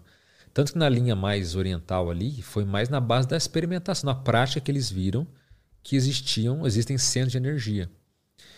Então, olha só. Você pode ter uma experiência fora do corpo e você sentir. Porque esse cordão de prata que eu falei é um cordão de energia. Então, no seu corpo fica energia, vem energia para esse cordão de prata e você fora do corpo está cheio de energia também. Então, essa energia você pode, por exemplo, jogar para uma pessoa, jogar para um animal, você pode jogar para um ambiente. Essa energia você pode puxar a energia de um local. Você vai a um local e se sente bem. E, em geral, quando a pessoa está fora do corpo, tendo e ela tem essa expressão de êxtase, ela tem essa, essa sensação de bem-estar, em alguns casos pode ser quando um desses centros de energia se expandem, ou se abrem, ou tem uma, uma conexão com uma energia, às vezes, diferenciada, por exemplo. Então, tanto que o que se fala desse nirvana, dessa cosmoconsciência, como a gente falou antes, tem muito a ver com a expansão da energia do topo da cabeça aqui. Existe um chakra chamado, a gente chama de coronochakra, o chakra coronário, tem, é muito antigo isso também. E a prática a gente percebe que isso realmente existe. Quando a pessoa consegue, às vezes, expandir, abrir esse chakra, por exemplo, ela sente essa sensação de prazer, mas isso pode acontecer com vários chakras, não é só o da cabeça. Uhum. Isso que as pessoas às vezes não sabem. Às vezes você pode sentir, abrir uma. Aqui tem um chakra da emoção. Por isso até que tem uma relação instintiva de falar de coração de emoção, porque aqui tem um chakra emocional. Quando a pessoa tem uma vida emocional muito embotada, muito reprimida, a energia dela aqui, se você consegue perceber que é parada, que é uma energia mais travada. Por exemplo, uma pessoa que adora estudar, que adora ler. Se você olhar a energia dela no corpo ou fora dele, a energia da cabeça dela é expandida, é um negócio assim muito ativo, sabe? Então você vê que a energia se expande de acordo com a pessoa é, com os hábitos dela e tudo mais. Uma pessoa que se alimenta pessimamente, ou muita gordura, sabe? Muito fast food a energia do chakra do umbigo dela aqui é pior. Então as energias elas vão se. Ela, só que se a pessoa, por exemplo, ela se desreprime, ela, ela resolve um conflito emocional que ela tem, às vezes ela sente, parece que é um alívio aqui no peito mesmo. Fala, senti um alívio aqui, mas parece realmente a energia aqui, ela deu uma desbloqueada. E às vezes vem uma sensação de prazer por esse local também pode ser, entende? Então, quando a gente está no processo, às vezes, meditativo, num processo mais de introspecção, muitas vezes pode acontecer de ter uma conexão de energia que você não percebe que é energia, mas aquilo tem um efeito, você percebe o efeito, tá? Que é essa sensação de êxtase. Agora, é importante dizer também que nós temos um fenômeno, entre os mais um que eu já vou citar aqui, né? Que é o fenômeno chamado de é, é, banho energético. O que, que é o banho energético? Você sente que parece que tem um, jogar uma lata de tinta uma lata de energia, desculpa, na sua cabeça ou em você, e ver uma sensação de bem-estar, de alívio. E olha só que interessante, muitos casos de EQM ou de experiências fora do corpo é um efeito comprovatório na hora. Então, quando a pessoa volta para o corpo, vem uma ducha, uma enxurrada de uma energia positiva, que parece que vem de cima para mesmo deitada, parece que vem de cima para baixo. E vem aquela coisa maravilhosa, a pessoa fala: caramba, que, que sensação maravilhosa. E às vezes que eu tive parecia mesmo, era, parecia uma lata, parecia um, sabe, jogaram, derramou uma energia assim, que deu um prazer, um êxtase, uma coisa que você fala, mas tudo parece que o principal que ativou foi o coronário nesse caso. E vem aquela coisa e fala, caramba, que, que sensação maravilhosa. Eu já senti isso várias vezes. Isso não, isso é comprovação de experiência fora do corpo quando você volta, mas isso pode acontecer em qualquer situação.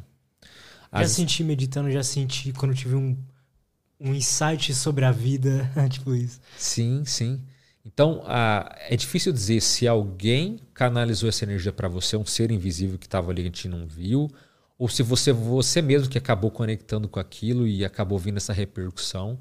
Mas isso, esse prazer, tem uma base energética por trás dele.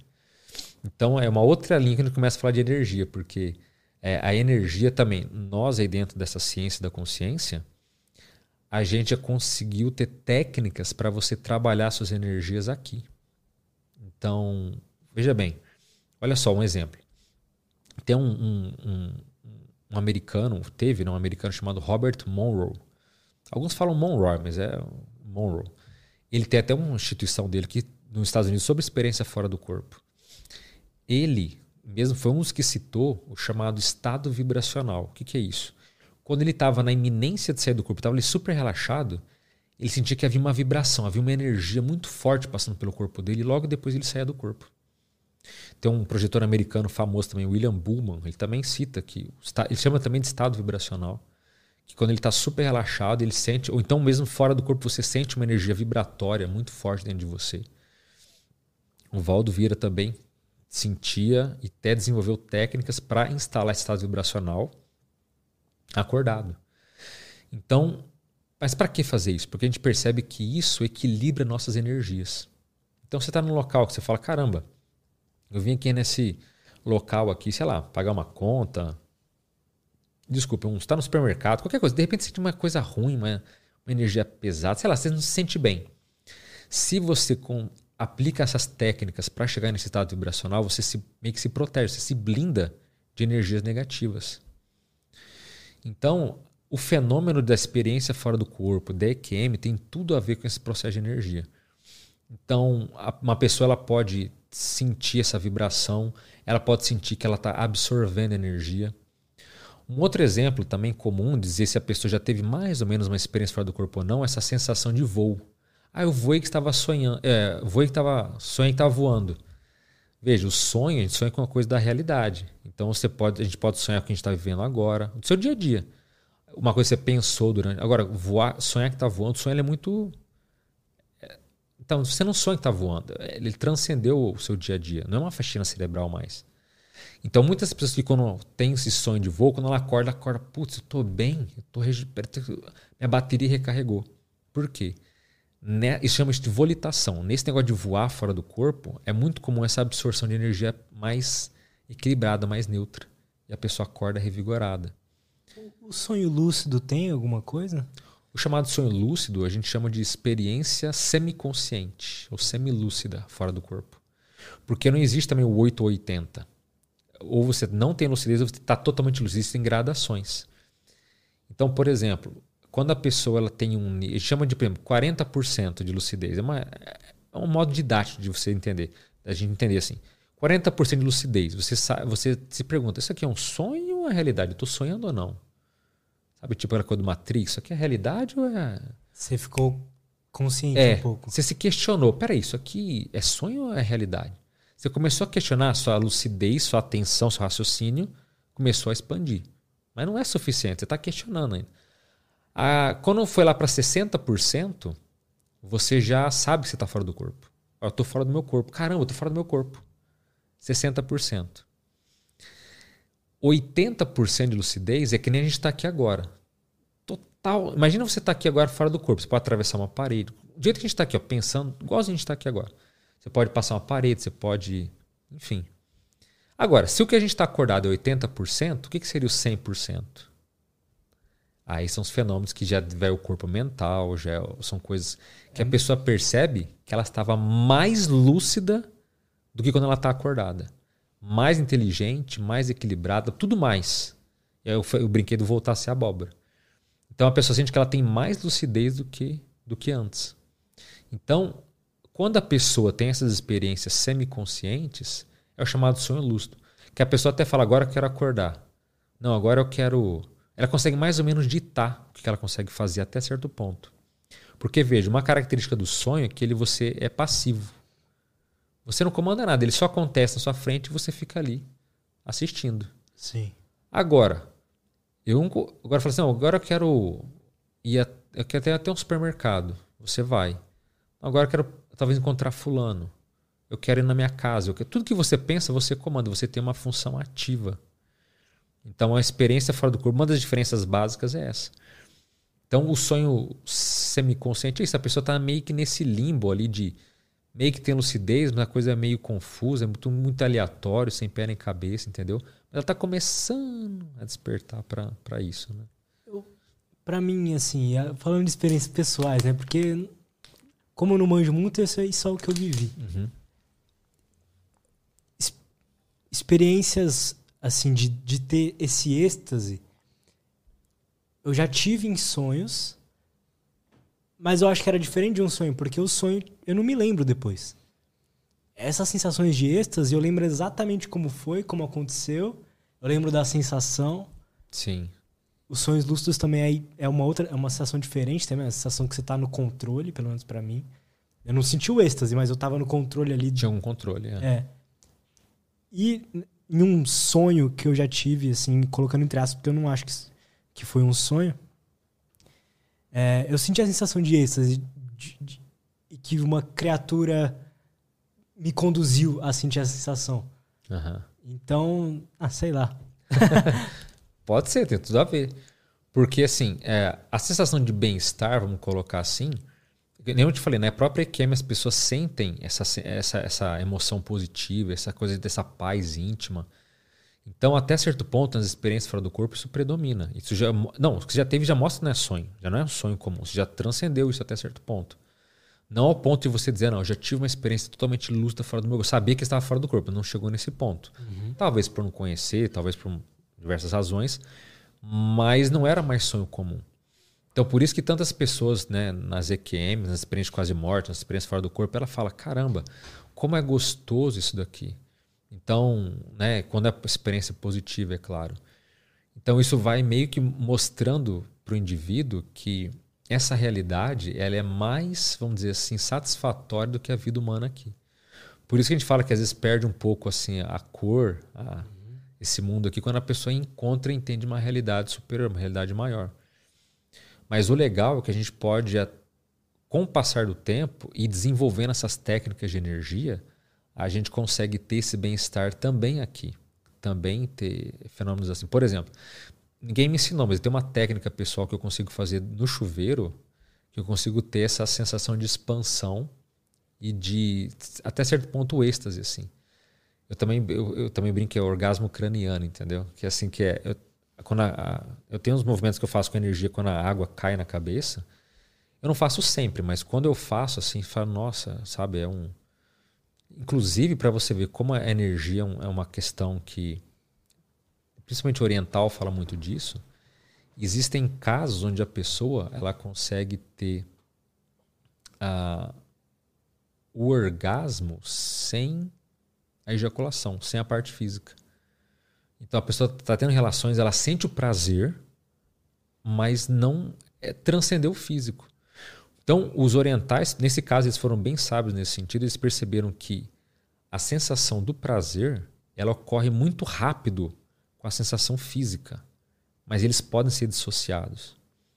Existem técnicas também que dá para fazer, eu já fiz e funciona, de você é, conseguir nesse momento exato de ter às vezes o prazer físico, você reter alguns movimentos com energia físicos também, que você retém aquilo e não sai fisicamente, mas você tem o prazer um pouco menor, mas ele também, mas é a energia que dá essa sensação de prazer. Então, isso é possível se fazer também. Mas como eu falei, isso pode ser por qualquer ponto de energia do corpo, como eu tenho, por exemplo, como eu posso fazer embaixo do chuveiro, entendeu? Eu te entendo muito nisso, porque eu também, ninguém nunca me ensinou, mas eu desenvolvi. O meu é mais parecido com meditação, talvez. Eu, eu medito e vou sentindo a sensação de amor, amor, amor, amor. Sim. E aí eu sinto mesmo, é, é, é não tem como de, é, é, definir melhor do que é. é um orgasmo no cérebro, assim, né? É, Sim, isso. É. Então, você, quando a gente começa a mexer com essas técnicas de energia, por exemplo, isso aqui é muito legal. De repente, você não sente tanto, porque você pode sentir a energia sua. Isso aqui é um ponto muito interessante. Porque fora do corpo, você vai para um local que é muito positivo e você sente a energia do ambiente e a energia das pessoas.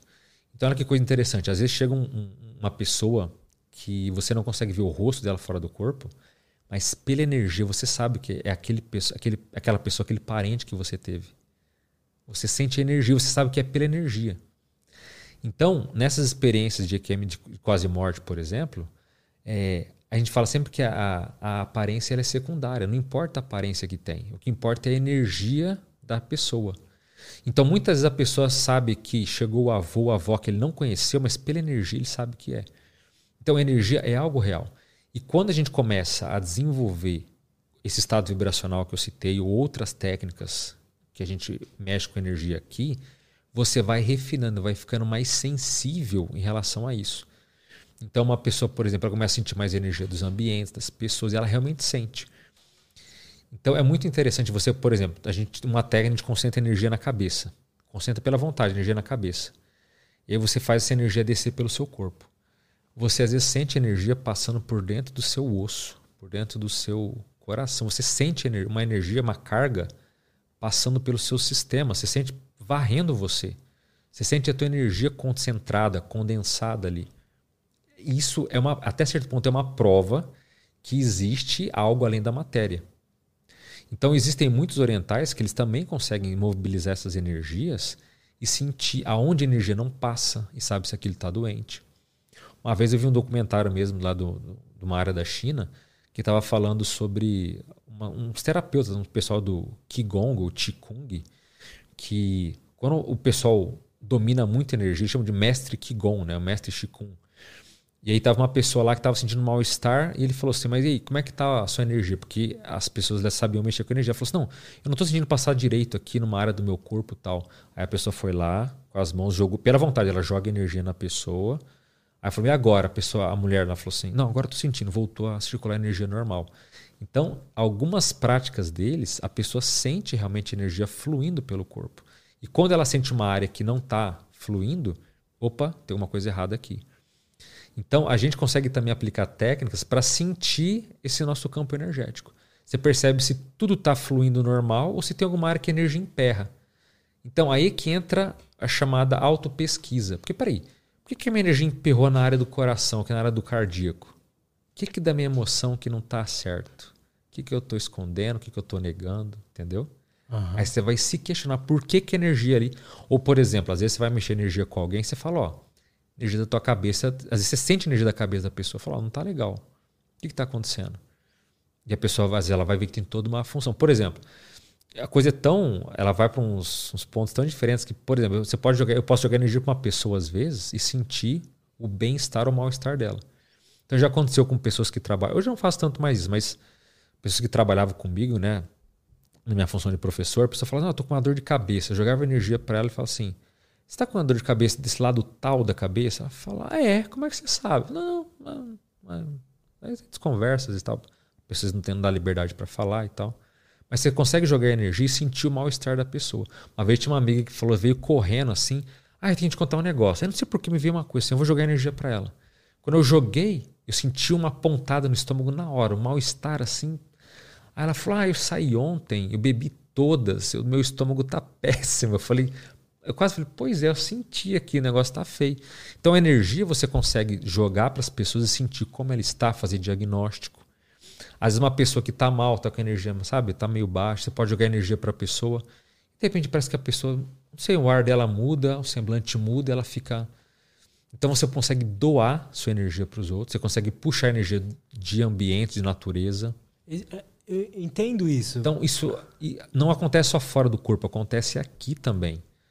E isso também, às vezes, como eu falei, pode ser comprovatório, porque em alguns casos, quando a pessoa está mexendo com energia, qual que é o efeito que vem? O êxtase, o bem-estar. Ela parou de mexer, vem aquele banho energético, aquela sensação de prazer. Fala, caramba, tirou um peso. Parece que a nuca da pessoa fica mais limpa. A energia limpou, fiz uma técnica aqui, tô outra pessoa. Então isso é um processo de energia. Quando... É diferente falar de energia, né? Porque parece uma coisa meio subjetiva, mas não é. Para nós é totalmente objetivo. Você pode sentir energia tua e do outro, por exemplo. Nas minhas épocas de meditação mais intensa, que eu. Hoje em dia eu confesso assim que eu não. É sempre uma batalha entre o, o Luiz mais espiritual e o Luiz mais pé no chão. Uhum. Então, na minha época mais, que eu tava meditando mais, eu tava mais espiritualizado mesmo, menos pé no chão. Eu lembro de de conversar com as pessoas e tipo fazer perguntas que faziam elas chorar do nada. Do nada não, né? Fazia as perguntas e ela, só que era uma sensibilidade mesmo. Sim. E eu desenvolvia a sensibilidade, chorava por coisa tipo, sabe, via sei lá, via o peixe no supermercado, dava vontade de chorar, tipo umas coisas assim. Então, eu tenho o meu lado pé no chão, mas eu também fico, nossa, eu, eu acho que existe algo além, sabe? É, a gente fala, tem a expressão os pés na rocha e a cabeça no cosmos, né? Que a gente pode ser pé no chão, mas pode usar esse viés transcendente. Mas é duro porque nem todo mundo é assim, nem todo mundo entende a gente. Então, eu tenho, você veja, eu estudo esses assuntos desde meus 15 anos de idade. Né? É, sou professor desde 2003, então há toda um, um, uma história por trás, mas às vezes você conversa com as pessoas e as pessoas não têm abertismo, elas não têm entendimento, então você acaba ficando meio excluído. Mas o fato é, quanto mais você treinar todo tipo de forma que vai te trazer mais pacificação, a própria meditação, você vê, tem muitos estudos científicos que falam a favor dela, é inegável. Você não pode falar que Hoje, quando eu medito, eu vou estudo. muito mais para esse lado. Hoje, então, quando eu medito, eu sei que, tipo assim, tá, vou meditar porque eu preciso me acalmar. Sim. É tipo isso. Mas existem também centenas de milhares de técnicas meditativas. Também hum, não, é. não é um consenso sobre qual é a melhor ou qual é a mais, a mais eficiente. Sim. De qualquer forma, dá para dizer que uma pessoa que tem meditação, ela fica mais, menos, vamos dizer assim, desequilibrada, ela fica mais centrada, ela acaba tendo bem-estar. E, por um lado, aí um efeito que nem sempre a pessoa percebe, as energias dela acabam ficando mais soltas. Ela, isso a gente chama de descoincidência, quer dizer, um desencaixe. Ela fica, as energias ficam mais. Os próprios corpos, ela parece que ficam melhores, assim, trabalham melhor. E nisso, às vezes, como você falou, você vê um negócio ali, você já acopla com aquilo, às vezes você fica com vontade de chorar, porque você energeticamente se acopla muito fácil com as pessoas, com as situações e tal. Então, isso pode acontecer, mas é um efeito que também não é muito bom. Mas com o tempo a pessoa melhora. Existe até um, um, um termo que a gente chama de labilidade parapsíquica. O que é labilidade? Parapsiquismo, que eu falei, a sensibilidade, a, até certo ponto essa mediunidade, essa, essa capacidade empática com energia. Mas o que é a labilidade? A pessoa que ela fica muito ainda suscetível emocionalmente. Como ela é muito sensível, se a energia está favorável, ela fica eufórica. Se chega uma pessoa que está mal, uma, a energia do local é meio ruim, ela fica mal. Então, ela fica levando burdoada, entendeu? Da onde ela vai. Ou ela fica muito bem, ou ela fica muito mal. Então, o emocional desse ser sensitivo, desse ser parapsíquico, é muito instável. Mas isso é uma fase que deve, tem que ser superada para que ela possa se equilibrar. Porque imagina um médico que vai se compadecer com cada paciente dele, já pensou? Cada paciente dele chorar, ele não vai ser um bom, um bom profissional. Então, quando a gente lida com esses assuntos. Um psicólogo. É, psicólogo também desaba emocionalmente. Não dá. Então, você tem que ter. Claro, te acaba naturalmente criando uma certa resiliência, uma certa resistência com o passar do tempo. Então, é muito comum, por exemplo, você começar a se mexer com energia. Você fica mais sensível, mas também você entende outras técnicas e práticas para você se blindar, para você voltar ao seu eixo e também fazer a chamada desassimilação de energia. Então você pode desassimilar certas energias. Então, por exemplo, uma pessoa que ela, ela trabalha muito. Aí ela vai para final de semana, ela fica pensando no trabalho. Está assimilada com a energia do trabalho. Quando chega no trabalho na segunda, ela fica pensando no final de semana. Então ela nunca vive a vida plena. Uhum. Entende? Ela está sempre conectada com a energia de outra pessoa, de um outro momento. E quando a gente aprende a mexer com energia, a gente vê que essa desassimilação, essa desconexão, ela é mais rápida. Então eu posso fazer um negócio aqui me dedicar, sabe, de corpo e alma aquilo ali com toda intensidade. Eu saio daquilo, começo a mexer com energia, cinco minutos depois eu tô, eu tô limpo, eu não sinto mais nada daquilo. Então, como eu falei, parece um negócio subjetivo, mas esse, principalmente esse, essa, a jogar energia, exteriorização e o estado vibracional, que é uma circulação até chegar num ápice, uh, aplicando essas técnicas, você consegue fazer isso de forma muito mais rápida. Então, uma pessoa que vai meditar, por exemplo, se ela souber técnica de mexer com energia, ela pode fazer isso antes, aquilo dá uma limpada no seu campo energético, né? Porque às vezes ela teve um dia difícil, um dia estressante, sabe? Problemas do dia a dia que acontecem com todo mundo. Ela consegue mexer com energia, se ela não fez ao longo do dia, então a gente pode fazer isso qualquer hora do dia. Você pode estar num banco, você começou a ficar estressado. Falou, opa, quietinho ali, ninguém tá vendo, começa a mexer com energia. Daqui a pouco passou. Porque às vezes, você tá, às vezes tá todo mundo no banco ali chateado, com bravo, que está demorando demais. E a pessoa que é mais sensível, que tem essa, essa labilidade, essa, essa mais sugestionabilidade, ela fica às vezes ela começa a entrar na onda, começa a ficar irritada, não sabe por quê, mas por quê? Porque tá todo mundo ali pensando mal, tá todo mundo ali é, intoxicando a energia do ambiente com pressa, com raiva, brava, e você entra na pilha. Uhum. E aí você mexe com a energia, você ficou mais esperto, você mexe com a energia, volta ao seu normal. Mas se a pessoa levou um dia difícil, pode ser que ela pare num dia, vai deitar sentada numa cadeira, ela faça umas técnicas, tipo esse estado vibracional, que é uma técnica, uma ferramenta muito boa, é um fenômeno, inclusive. E aí, de repente, a pessoa sente um bem-estar. E aí ela pode fazer o que ela quiser. Ela pode deitar, ela pode ver um filme, mas ela entrou no eixo. Aí ela pode fazer uma meditação, ter mais efeito positivo. Uhum. E quando a gente está mal, você vai fazer uma meditação somente. É uma briga interna, não é? Sim. Você volta e vai e volta. Porque você está, às vezes, muito assimilado com coisas do seu dia a dia, com problemas. Total. Então, quando você aprende umas técnicas dessa, você desassimila. E quando você consegue fazer uma concentração, você tem muito mais eficiência naquilo. Entende? Então, veja, a meditação, ela mexe com a sua energia, inevitavelmente. É, tem muita técnica meditativa que quando você foi falando eu fui assimilando, né? De, acho, que, acho que a melhor meditação que eu já fiz, que foi a que eu me senti... Ah, eu me senti, parecia que eu, sei lá, tava iluminado já, mas não durou muito, sabe? Uhum. Pare, tipo, eu terminei a meditação e eu não conseguia parar de sorrir. Não é de rir, de ficar sorrindo, de, Sim. de felicidade, de, tipo, de amar as pessoas Durou algumas horas e, e passou. Mas essa melhor meditação que eu já fiz, mandava pra, antes de meditar, antes de fazer a técnica meditativa, a gente faz, fez um trabalho de respiração bem longo, trabalho de, de contração também, do pescoço e tal. E Legal. pediu para prestar atenção no coração por um tempo, imaginar ele expandindo, enfim, várias coisas que você foi falando, eu fui assimilando. Ó, ficou tão um negócio. Foi uma meditação boa. Talvez uma coisa que ninguém vai te falar. Nesse tratado que eu falei de experiência fora do corpo, esse tem mil cerca de mil páginas, é, existe uma referência lá do, do autor, do professor Valdo Vieira, que ele comenta que existe a meditação extrafísica, quer dizer, a meditação fora do corpo. Então, olha que coisa diferente. A pessoa pode sair do corpo e aquela réplica ali, você pode, enfim, ficar ou parado ou pernas cruzadas, a posição é irrelevante. Como você se sentir melhor? Você fora do corpo, você fica no estado meditativo e isso é uma técnica até para aumentar processos de criatividade e processos de, de prazer e êxtase, como você falou. Então, olha que coisa diferente. Você meditar no corpo, mas você sair do corpo e meditar fora dele. Deve ser bom. ele comenta que os efeitos são muito mais fortes, até para ver, processo de criatividade, captação de. É, é criatividade ou captação de ideia? A ideia foi sua ou te passaram? Ou você pescou de algum outro lugar?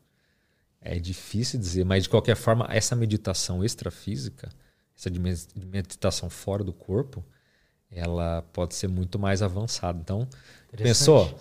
Às vezes você pode experimentar isso. Se você um dia se perceber fora do corpo, caso você não tenha nenhuma meta, porque você pode ir para qualquer lugar. Muitos ficam, inclusive, nisso, né? Não, eu quero sair do corpo. Eu quero, ou, ou a pessoa nunca teve MQM, ela quer sair do corpo, mas ela fica, eu quero fazer, eu quero fazer.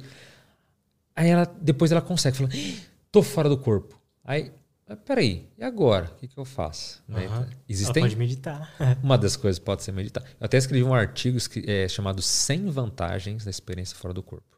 Lá no meu canal, lá, Dimensão Mental, eu fiz um vídeo até para isso. Eu falo de 100, 100 vantagens. As 100 mais importantes, são as únicas. As 100 E fiz um artigo e fiz um vídeo também para falar. Então, dá para fazer o que fora do corpo?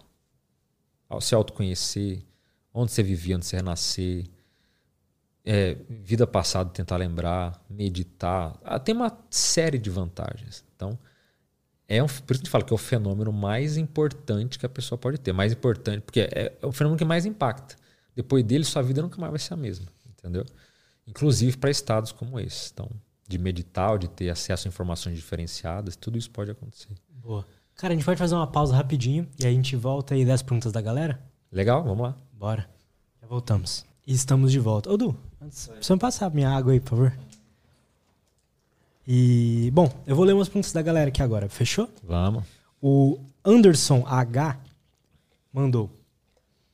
Sabe se é verdade que ao nascer ou ao morrer o corpo libera DMT e que isso pode ser uma, uma das causas de termos EQM? Ah, então, essa é uma teoria, uma das teorias antigas, né, que tenta justificar essas experiências de quase morte, mas ela não se sustenta, né? Então, Por quê? Porque essa experiência, como eu falei, ela transcende a própria questão do corpo físico. Então, muitas coisas que a pessoa parece que é físico, não é nada físico, é tudo realmente extracorpóreo. Eu vou dar um exemplo porque que a, por exemplo, a medicina diz que quando a pessoa ela tem uma, uma forte questão emocional, uma das piores, uma das coisas que mais afeta é a memória. A pessoa fica com uma memória horrível, porque o emocional toma conta, entende? Então, o que, que eu quero dizer com isso? Existem casos, por exemplo, de experiência de quase morte, quando a pessoa está por afogamento, que é um processo terrível, porque a pessoa não consegue respirar, ela sabe que ela vai morrer, ou sente a morte iminente. E nesse momento que a pessoa tem esse, esse pavor emocional, teoricamente, ela não poderia ter memórias. E é aí que muitas vezes acontece o que eu te falei daquele fenômeno da visão panorâmica ou da, da revisão da vida, onde a pessoa começa a rever as memórias em detalhes da vida dela, começa a rever tudo.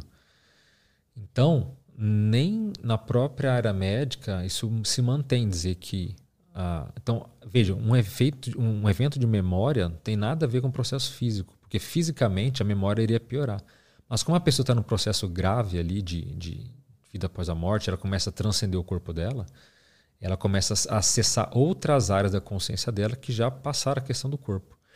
Então, tem muitas teorias que falam também de que ah, o túnel de luz é quando uma, a pessoa está revivendo o momento que da, do parto, onde ela está passando ali pelo canal da mãe e tal. Mas também não se sustenta, porque tem pessoas que passam por cesariana que também tem túnel de luz. Então, tem várias teorias assim médicas que tentam dizer que o processo é orgânico, que é uma, é uma forma de desligamento, mas como eu falei, quando você tem é, ações que você está longe do seu corpo, com o cérebro desligado, como a medicina às vezes consegue mapear, e você volta com informação, você, isso mostrou que não tem nada de cerebral ali. Então, teorias assim são, são muito coerentes, não. Né? Beleza. A Thaís Xavier mandou: experiências de projeção, projeção astral não podem ser um processo de despersonalização? Boa noite. Boa noite. Então, tem a, quem perguntou foi a? A Thaís. A Thaís. Então, Thaís, geralmente não são. O processo de despersonalização, o pessoal comenta que quando a pessoa ela tem uma crise emocional, por exemplo, ela começa a. Ela sai dela própria, ela inventa uma fantasia para poder. É como se fosse um processo, sabe? Que ela perde a própria identidade, ela se afasta de si para se defender emocionalmente. Mas isso também, também é uma teoria antiga que também não se, não se corrobora. Primeiro porque a pessoa nesses estados de não só de viagem astral, de experiência lúcida fora do corpo, como na própria EQM, a pessoa ela percebe que é, as emoções dela são mais vívidas do que nunca. Então ela se sente mais ela do que nunca. Ela se sente retornando a um, a um processo que ela já sentia que era próprio dela, sabe? Então é muito mais abrangente do que essas teorias que tentam. É tipo o lado contrário, né? É o contrário disso. Você fica mais você mesmo, você fica mais. É, você sente a sua realidade como você é. Então, para mim. Nossa. Ah, para mim, isso que ela falou de, de é, despersonalização, é, eu acredito que é o processo que o ser humano passa a vida inteira. A gente vai se despersonalizando de quem a gente é de verdade. Sim. Por isso que na meditação, quando a gente tenta a gente tenta ao máximo quebrar todas essas armaduras que a gente criou para se proteger desse mundo, né? Pra gente se proteger das nossas Sim. emoções, pra gente se proteger do mundo em si, da vida. E o processo todo é tentar quebrar tudo isso para transcender, né? Exatamente. Por exemplo, vou contar um caso aqui que uma, uma vez eu, eu, era muito jovem, né? Faz muito tempo isso. Até que a pessoa nem sabe, acho que eu nunca contei para ela, mas assim, é, eu tinha me separado de uma pessoa, tava super bem, eu, eu tava bem, não tava, tava nem aí, né? Tava vivendo a minha vida. Aí eu tive uma experiência fora do corpo que eu, eu, eu não. Enfim, eu, eu, eu, vi a pessoa que eu tinha me separado, né? A menina que tinha me separado. Aí eu fui dar um abraço nela. Ela falou, opa, ela botou a mão e falou assim, não, não, nem, eu não quero mais nem o seu abraço. Eu falei, o que, que aconteceu? Ela falou assim, então, eu tava. Aconteceu que eu tava interessado numa pessoa e a gente ficou ontem junto, a gente foi para o motel e eu tô. Eu quero me desligar totalmente de você, eu quero. Eu tô com essa pessoa agora. Isso eu tive uma experiência fora do corpo. Aí eu voltei com aquilo. Aí eu passei o dia inteiro, não, mas ela tá com outro? Como assim ela tá com outro? Não, mas ela não sente mais falta de mim. E é aquela, sabe aquela dor de cotovelo? Uhum. Começou a, a vir. Era, era muito novo, não entendia nada das coisas. E aí, aí o dia foi passando, fui ficando angustiado. Falei, não, eu quero voltar com ela, não, quero voltar com ela, quero voltar com ela. E aí, não tinha na época rede social, não tinha WhatsApp, não tinha nada. Aí eu peguei o carro, antes dela chegar na casa dela, já era de noite, eu cheguei lá. Falei, ah, o que você está fazendo aqui? Não, eu queria conversar com você e tal. Porque é o seguinte, estou sentindo muito a sua falta. Não estava nada, só depois dessa experiência que, que bateu a dor de cotovelo. Aí, adivinha o que aconteceu? Ela repetiu exatamente a mesma coisa que na experiência. Ela falou: Olha, eu estou interessado numa pessoa. Ela falou na cara, minha cara droga. Eu, eu saí com ela pela primeira vez, a gente foi para um hotel. E eu estou te falando isso para você entender que acabou, eu quero ficar com essa pessoa. Então, eu não fui lá para comprovar. Eu sabia que aquilo tinha sido real. A, na minha cabeça tinha assim, ó, tomare que ela, que ela pense, ó, eu, ah, eu sei que é uma pessoa, mas eu prefiro você, entendeu? Então, na minha cabeça, tipo assim, ó, eu perdoo você ser com outra pessoa, mas volta para mim, entendeu? Na minha uhum. cabeça era isso, foi lá para isso, não foi para provar nada. Então, as experiências mostram que não é o fato de, não é uma, uma criação, isso existe, isso é real. Então, quando você comprova, não é mais nenhuma dessas teorias elas caem por terra. Mas o duro, como a gente estava comentando, não, eu não posso provar, pelo menos não existe uma máquina para provar que experiência fora do corpo ainda existe. Entendo, entendo. Mas a, ela é autocomprovatório, por enquanto. Você tem que fazer para provar que é real. Mas o lado bom é que a ciência, ou pelo menos muita área médica, já está se debulhando sobre as pesquisas das experiências de quase morte. Tem muito médico que já está assim realmente se aprofundando nisso. Teve até teve um médico inglês, o Dr. Sampar, né, que ele teve uma ideia muito inteligente, que ele falou: ah, os pacientes então dizem que estão fora do seu corpo, voando no teto ali, olhando tudo de cima. Qual foi a sacada que ele teve? Ah, então perto do teto, vamos colocar umas imagens aleatórias que se a pessoa fala que ela sai do corpo, vai falar: que desenho que estava ali em cima da tua cama?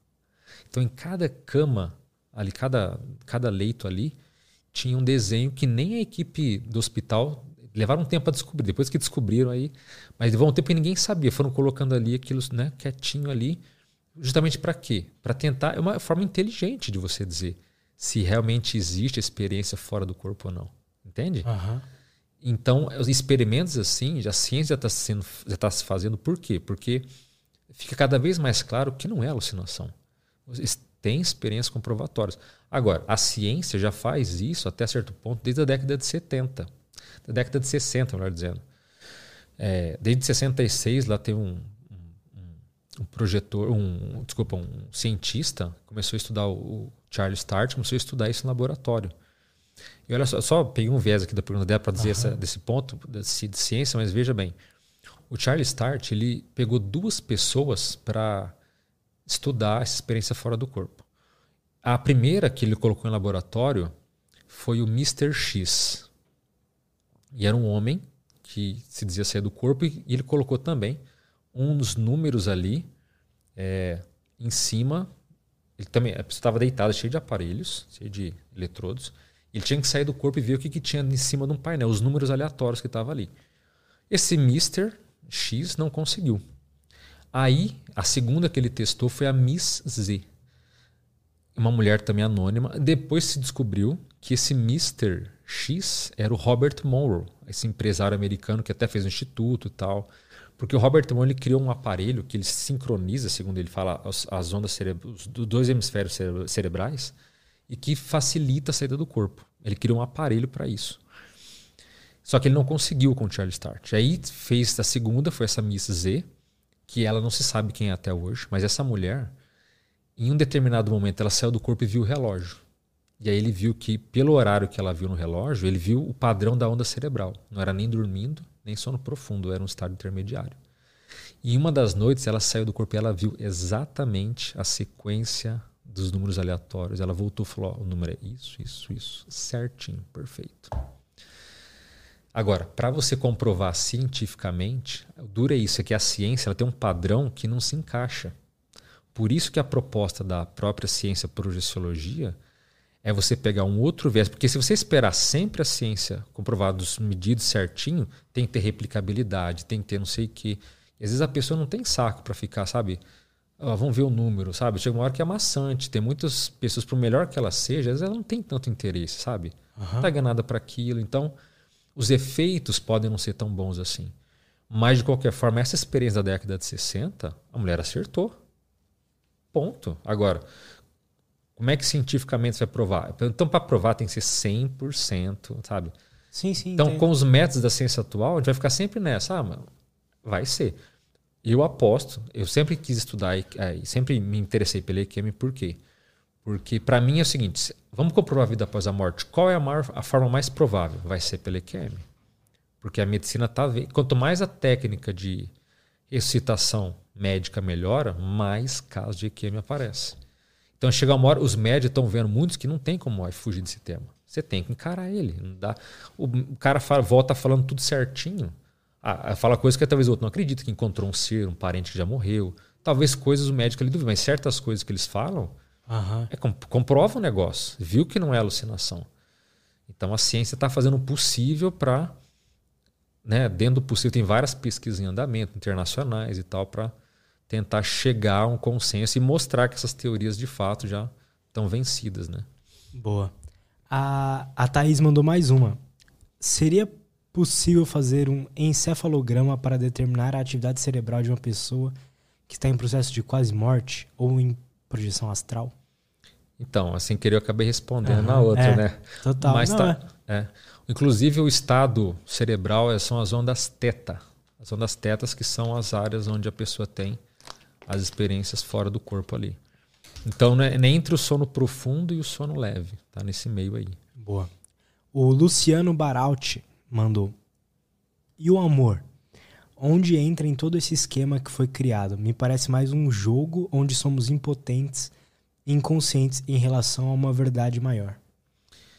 Não, não é bem assim não. Inclusive, é, esse termo amor ele pode ter vários sinônimos. Pode ser fraternidade, mega fraternidade, compaixão. Existem várias formas de você abordar esse assunto. Ah, mas esse ponto amor, vamos colocar nesse sentido fraternal, nesse sentido de compaixão pelo outro, ele está na raiz de tudo isso daí.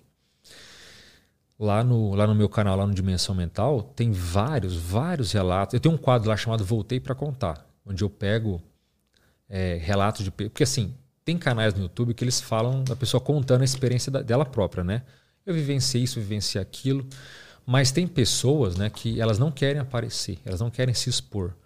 Então, ela dá o depoimento dela para esses pesquisadores, esses cientistas que estudam a experiência de quase morte. E só está lá o nome dela e o começo do, o começo do sobrenome, às vezes nem isso. Então, só está lá assim, às vezes, é, Ana, é, Portugal, 2004, sei lá, sabe? E a causa da EQM dela. Foi só. Mas ela passa o relato dela. Nesse quadro, voltei para contar, tem muitos, se você der uma olhada lá, muitos falam, voltando, na hora que ele volta, ele fala: ó, Eu entendi agora que a essência da coisa é o amor. Entendeu? Ele fala que é a raiz da vida. Mas o amor, lembrando, não é um amor egocêntrico, alto, voltado para si mesmo. É esse amor que a gente está falando de o que você fez na terra em favor dos outros, o que, que você faz, sabe, de positivo para tudo. A positividade pelo que a gente percebe, é a tônica do universo. Então, o universo ele é extremamente positivo. Então, quando você acopla com o universo, como você teve lá uma sensação de estar uno com as coisas, quando as pessoas têm isso, elas têm uma sensação de, de êxtase, de plenitude, de bem-estar. Se o universo fosse negativo, ia ser uma sensação esquisita, uma sensação uhum. ruim. Então, o universo, na essência, ele é um palco, uma escola para evolução, mas ele é sadio, ele é positivo. Então, esse amor, essa fraternidade, ela está em tudo. A questão é a gente transcender, a gente expandir esse cérebro de primata que a gente tem de mamífero, entendeu? E se conectar com essa realidade maior. Então, o amor está na origem de tudo isso. Essa fraternidade faz parte de tudo. A questão é o como a gente consegue se vincular a isso. Quem já teve experiências de quase morte, experiência fora do corpo, ela tem um referencial. Ah, uhum. é esse sentimento aqui que permeia as coisas. Então, quanto mais eu ficar focado nisso, mais a minha vida vai dar certo. Porque isso é ser bem sucedido. Entende? Como a gente falou, uhum. não, é, não é o final da, da vida falar, nossa, ganhei tanto de dinheiro, ou ou trabalhei tantas horas, ou não é isso. O fringir os ovos, o que conta é o que, que você fez, o que, que você ajudou, o que, que você promoveu, o que, que você, entendeu? Então o amor tá na, na essa expressão está na origem, está na raiz de tudo aí que a gente faz, com certeza. Boa. O I Am Nobody mandou. Como que ela como que ela sabia que era outro planeta ou outro local e não um fruto da própria imaginação? Conversa bastante interessante. Legal. Quem perguntou foi o? O Não Sou Ninguém. Ah, I'm Nobody. I'm, I'm Nobody, é. então, é, ela sabe porque assim, se você vai, se você é brasileiro, né, I'm Nobody, se você vai para o Japão, eu aposto que você vai identificar que é o Japão. Você sabe que não é o teu país. E da mesma forma, ela se viu saindo do planeta Terra e indo até lá. E não se espantem que existem muitas EQMs que são de padrão cósmico. A pessoa tem o que a gente chama de exoprojeção. O que é a exoprojeção? É projeção no sentido de experiência fora do corpo, projeção lúcida, projeção astral, projeção consciente. Então, quando a pessoa sai do planeta Terra, a gente chama de exoprojeção, uma experiência além da Terra. Então, tem muitas experiências assim que a pessoa saiu do planeta, foi para outros locais, pro meio do espaço, para outro planeta, para meio da galáxia, para buraco negro, cara, dentro de estrela. O que você pensar, as pessoas fazem. Então, você fora do corpo, você não pode ser queimado. Você pode entrar numa estrela, você pode andar, caminhar na superfície do Sol.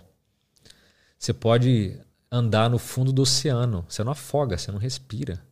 Você pode estar no meio da neve, de pijama, você não sente frio. Fora do corpo, nada que é físico afeta você.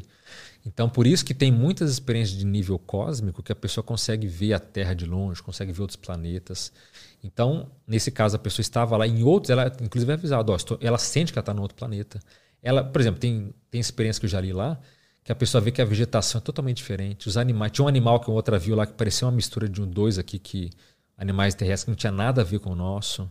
Ou ela vê a aparência das pessoas que são muito exóticas. Então você sabe que é outro planeta.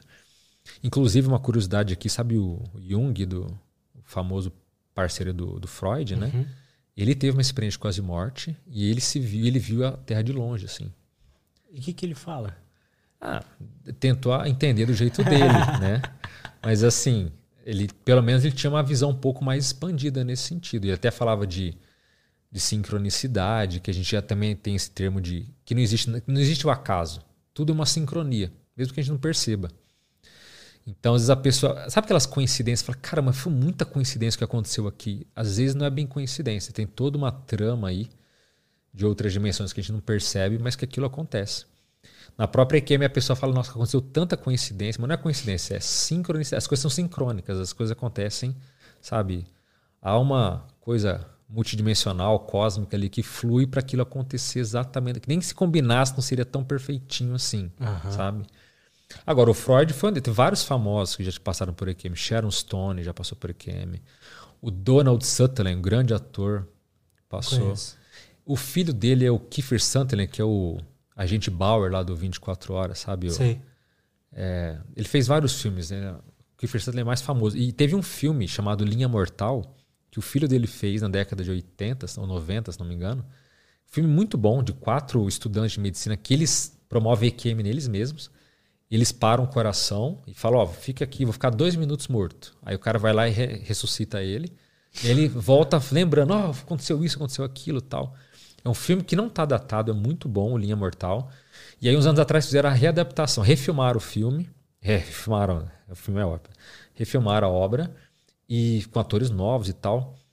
E o Kiefer Sutherland, que era o ator do primeiro, ele participou, fez uma ponta como médico. Então, de repente, você estava vendo, caramba, olha o cara lá, referência tal, né? O easter egg. E aí ele fez, e o filme, esse novo não é tão bom. Até mudaram o nome de Linha Mortal, mas é no Brasil aqui, mas é a mesma coisa. E, e, lá, então o pai dele passou por uma EQM também. É, aqui no Brasil, Fábio Júnior já passou. É, o próprio Valdo Vieira, que foi escritor, ele também passou, teve um acidente de carro que ele teve uma EQM também. É, enfim, no, o próprio Diguinho Coruja, famoso, que também ele relatou que ele teve uma experiência de quase morte, que ele inclusive viu na, na EQM no hospital. Ele viu uma das pessoas que estavam ajudando no caso dele que era uma ex-funcionária do hospital que tinha falecido uns meses atrás. Então, essa fulana, dá, ajuda essa, dá um presente para essa fulana aqui também. Não. Como assim presente para essa fulana? Ah, ela tava lá me ajudando. Não, não, ela morreu faz uns meses aqui e tal. Caralho. Então ele viu a mulher lá que tinha falecido. Enfim, tem vários atores. Tem a Jenny Seymour, que é uma que fez um filme famoso também sobre vida passada, ela também teve QM. Então, no meio dos famosos, dos que falaram, né? Dos que quiseram se expor, tem vários. A própria Sharon Stone teve um aneurisma. Durante a cirurgia lá, ela viu o túnel de luz, encontrou pessoas tal. Então, é é um fenômeno universal, né? Acontece realmente com todo mundo e é, é, é excelente nesse sentido, né? Que ele abrange de A a Z, né? Realmente todo mundo. Boa. Alexandre, cara, muito obrigado. Obrigado. Gostei muito, mano, do nosso papo de hoje. Muito legal. Ó, daria pra gente fazer, como eu brinquei aqui antes, fazer uma live de 24 horas, porque o que tem de assunto, que tem de coisa para falar. Tá convidado para vir aí de novo daqui a algum tempo, pra gente trocar mais puder. ideia. Gostei muito. E, bom, como é que o pessoal pode fazer para te seguir lá, te acompanhar? É, no Dimensão Mental, por exemplo, que é o seu canal no YouTube, onde você posta conteúdo só sobre isso, né? Sim. Então, os links estão na descrição, mas faz ah, sua propaganda. Fica o convite aí. a quem quiser. Eu tenho o um canal Dimensão Mental porque justamente quando eu estava escrevendo, eu estava lendo um livro sobre EQM, né? E era difícil ler o livro porque era um parágrafo e jorrava ideia, jorrava coisa, jorrava um parágrafo. Tá? E aí um dia em casa veio um desses amparadores, esses seres ali que, pelo menos um que me ajuda, e falou: olha, por que não fazer um canal, né? Eu falei, não, canal, não vou fazer canal. Eu já estava começando a fazer umas lives no Instagram, assim, para falar de temas aleatórios, né, sobre esses assuntos. Eu digo, não sobre EQM. E aí, aí eu falei, ah, tudo bem, vou fazer um canal então. Aí, só que eu não queria aparecer. Eu falei, ah, porque o Instagram não é um, feito para vídeo, né? Então, as, é. vinham ali 200, 300 pessoas e acabou. Aí eu falei, ah, aí eu falei, vou gravar um, um vídeo sem aparecer. Gravei só com a minha voz e coloquei no YouTube. Deu dois meses, não teve uma visualização. Eu também não mostrei para ninguém. Falei que quero que seja uma coisa orgânica, que realmente as pessoas se interessem e pesquisem, né? O YouTube não mostrou para ninguém. Eu falei, bom, só minha voz não vai dar. Aí falei, bom, vamos ver se tem algum tema para eu fazer. Fui fazer uma lista de temas, de vídeos que eu poderia fazer sobre EQM. E aí tem uma lista enorme. Coisa fluiu de ideia, energia positiva tal. Aí eu falei, tudo bem, o pessoal tá certo. A indicação que me deram foi boa. Ainda estava lendo o livro. Aí, bem, vou começar o canal. E aí eu comecei o canal despretensiosamente para falar de, de outros fenômenos, principalmente sobre experiência quase morte, que foi o insight que me deram. Né? Ó, esse fenômeno aqui, você dá valor para ele, sempre estudou ele, sabe? Que a experiência fora do corpo foi também o meu carro-chefe, mas eu sempre estava ali pescando com a IQM. Então eu fiz esse canal assim meio, né, sem querer aparecer e tal, mas meio que sem jeito. Mas né, apesar dar aula muitos anos, eu fiz. Então tem dado bons frutos até agora, né? É um canal pequeno, a gente chegou a 10 mil inscritos, mas fica o convite, porque lá a gente fala tanto a teoria quanto a prática. Então tem vídeos de relatos, como tem vídeos teóricos, assim, para a pessoa expandir. Recentemente eu fiz um vídeo lá, 10 sinais para você identificar se você tem esse ser de luz, esse amparador com você. Como é que eu sei se eu sou uma pessoa que. Será que tem um ser que me ajuda? Como é que eu vou saber disso? Então coloquei lá sete sinais básicos e três sinais avançados para a pessoa mais ou menos identificar. Então, é um canal que busca esclarecer nesse sentido, né? Então, fica o convite para vocês aí, quem quiser, tá lá, só seguir Dimensão Mental e estamos também no Instagram e outras redes sociais, Facebook. Então, siga lá para ter fotos e mais o que mais quiser. Né? Bom, então vão lá, os links estão todos na descrição, acompanhem lá, se inscrevam lá. E é isso, Alexandre, mais uma vez, muito obrigado. Obrigado, Lúcia Presente. Obrigado pelo convite. Prazer estar aqui. Tamo junto. E galera, muito, muito obrigado por todo mundo que acompanhou a gente até aqui. É, não esqueçam de dar like nesse vídeo, se inscrever no canal. E, e é isso. Até a próxima e tchau.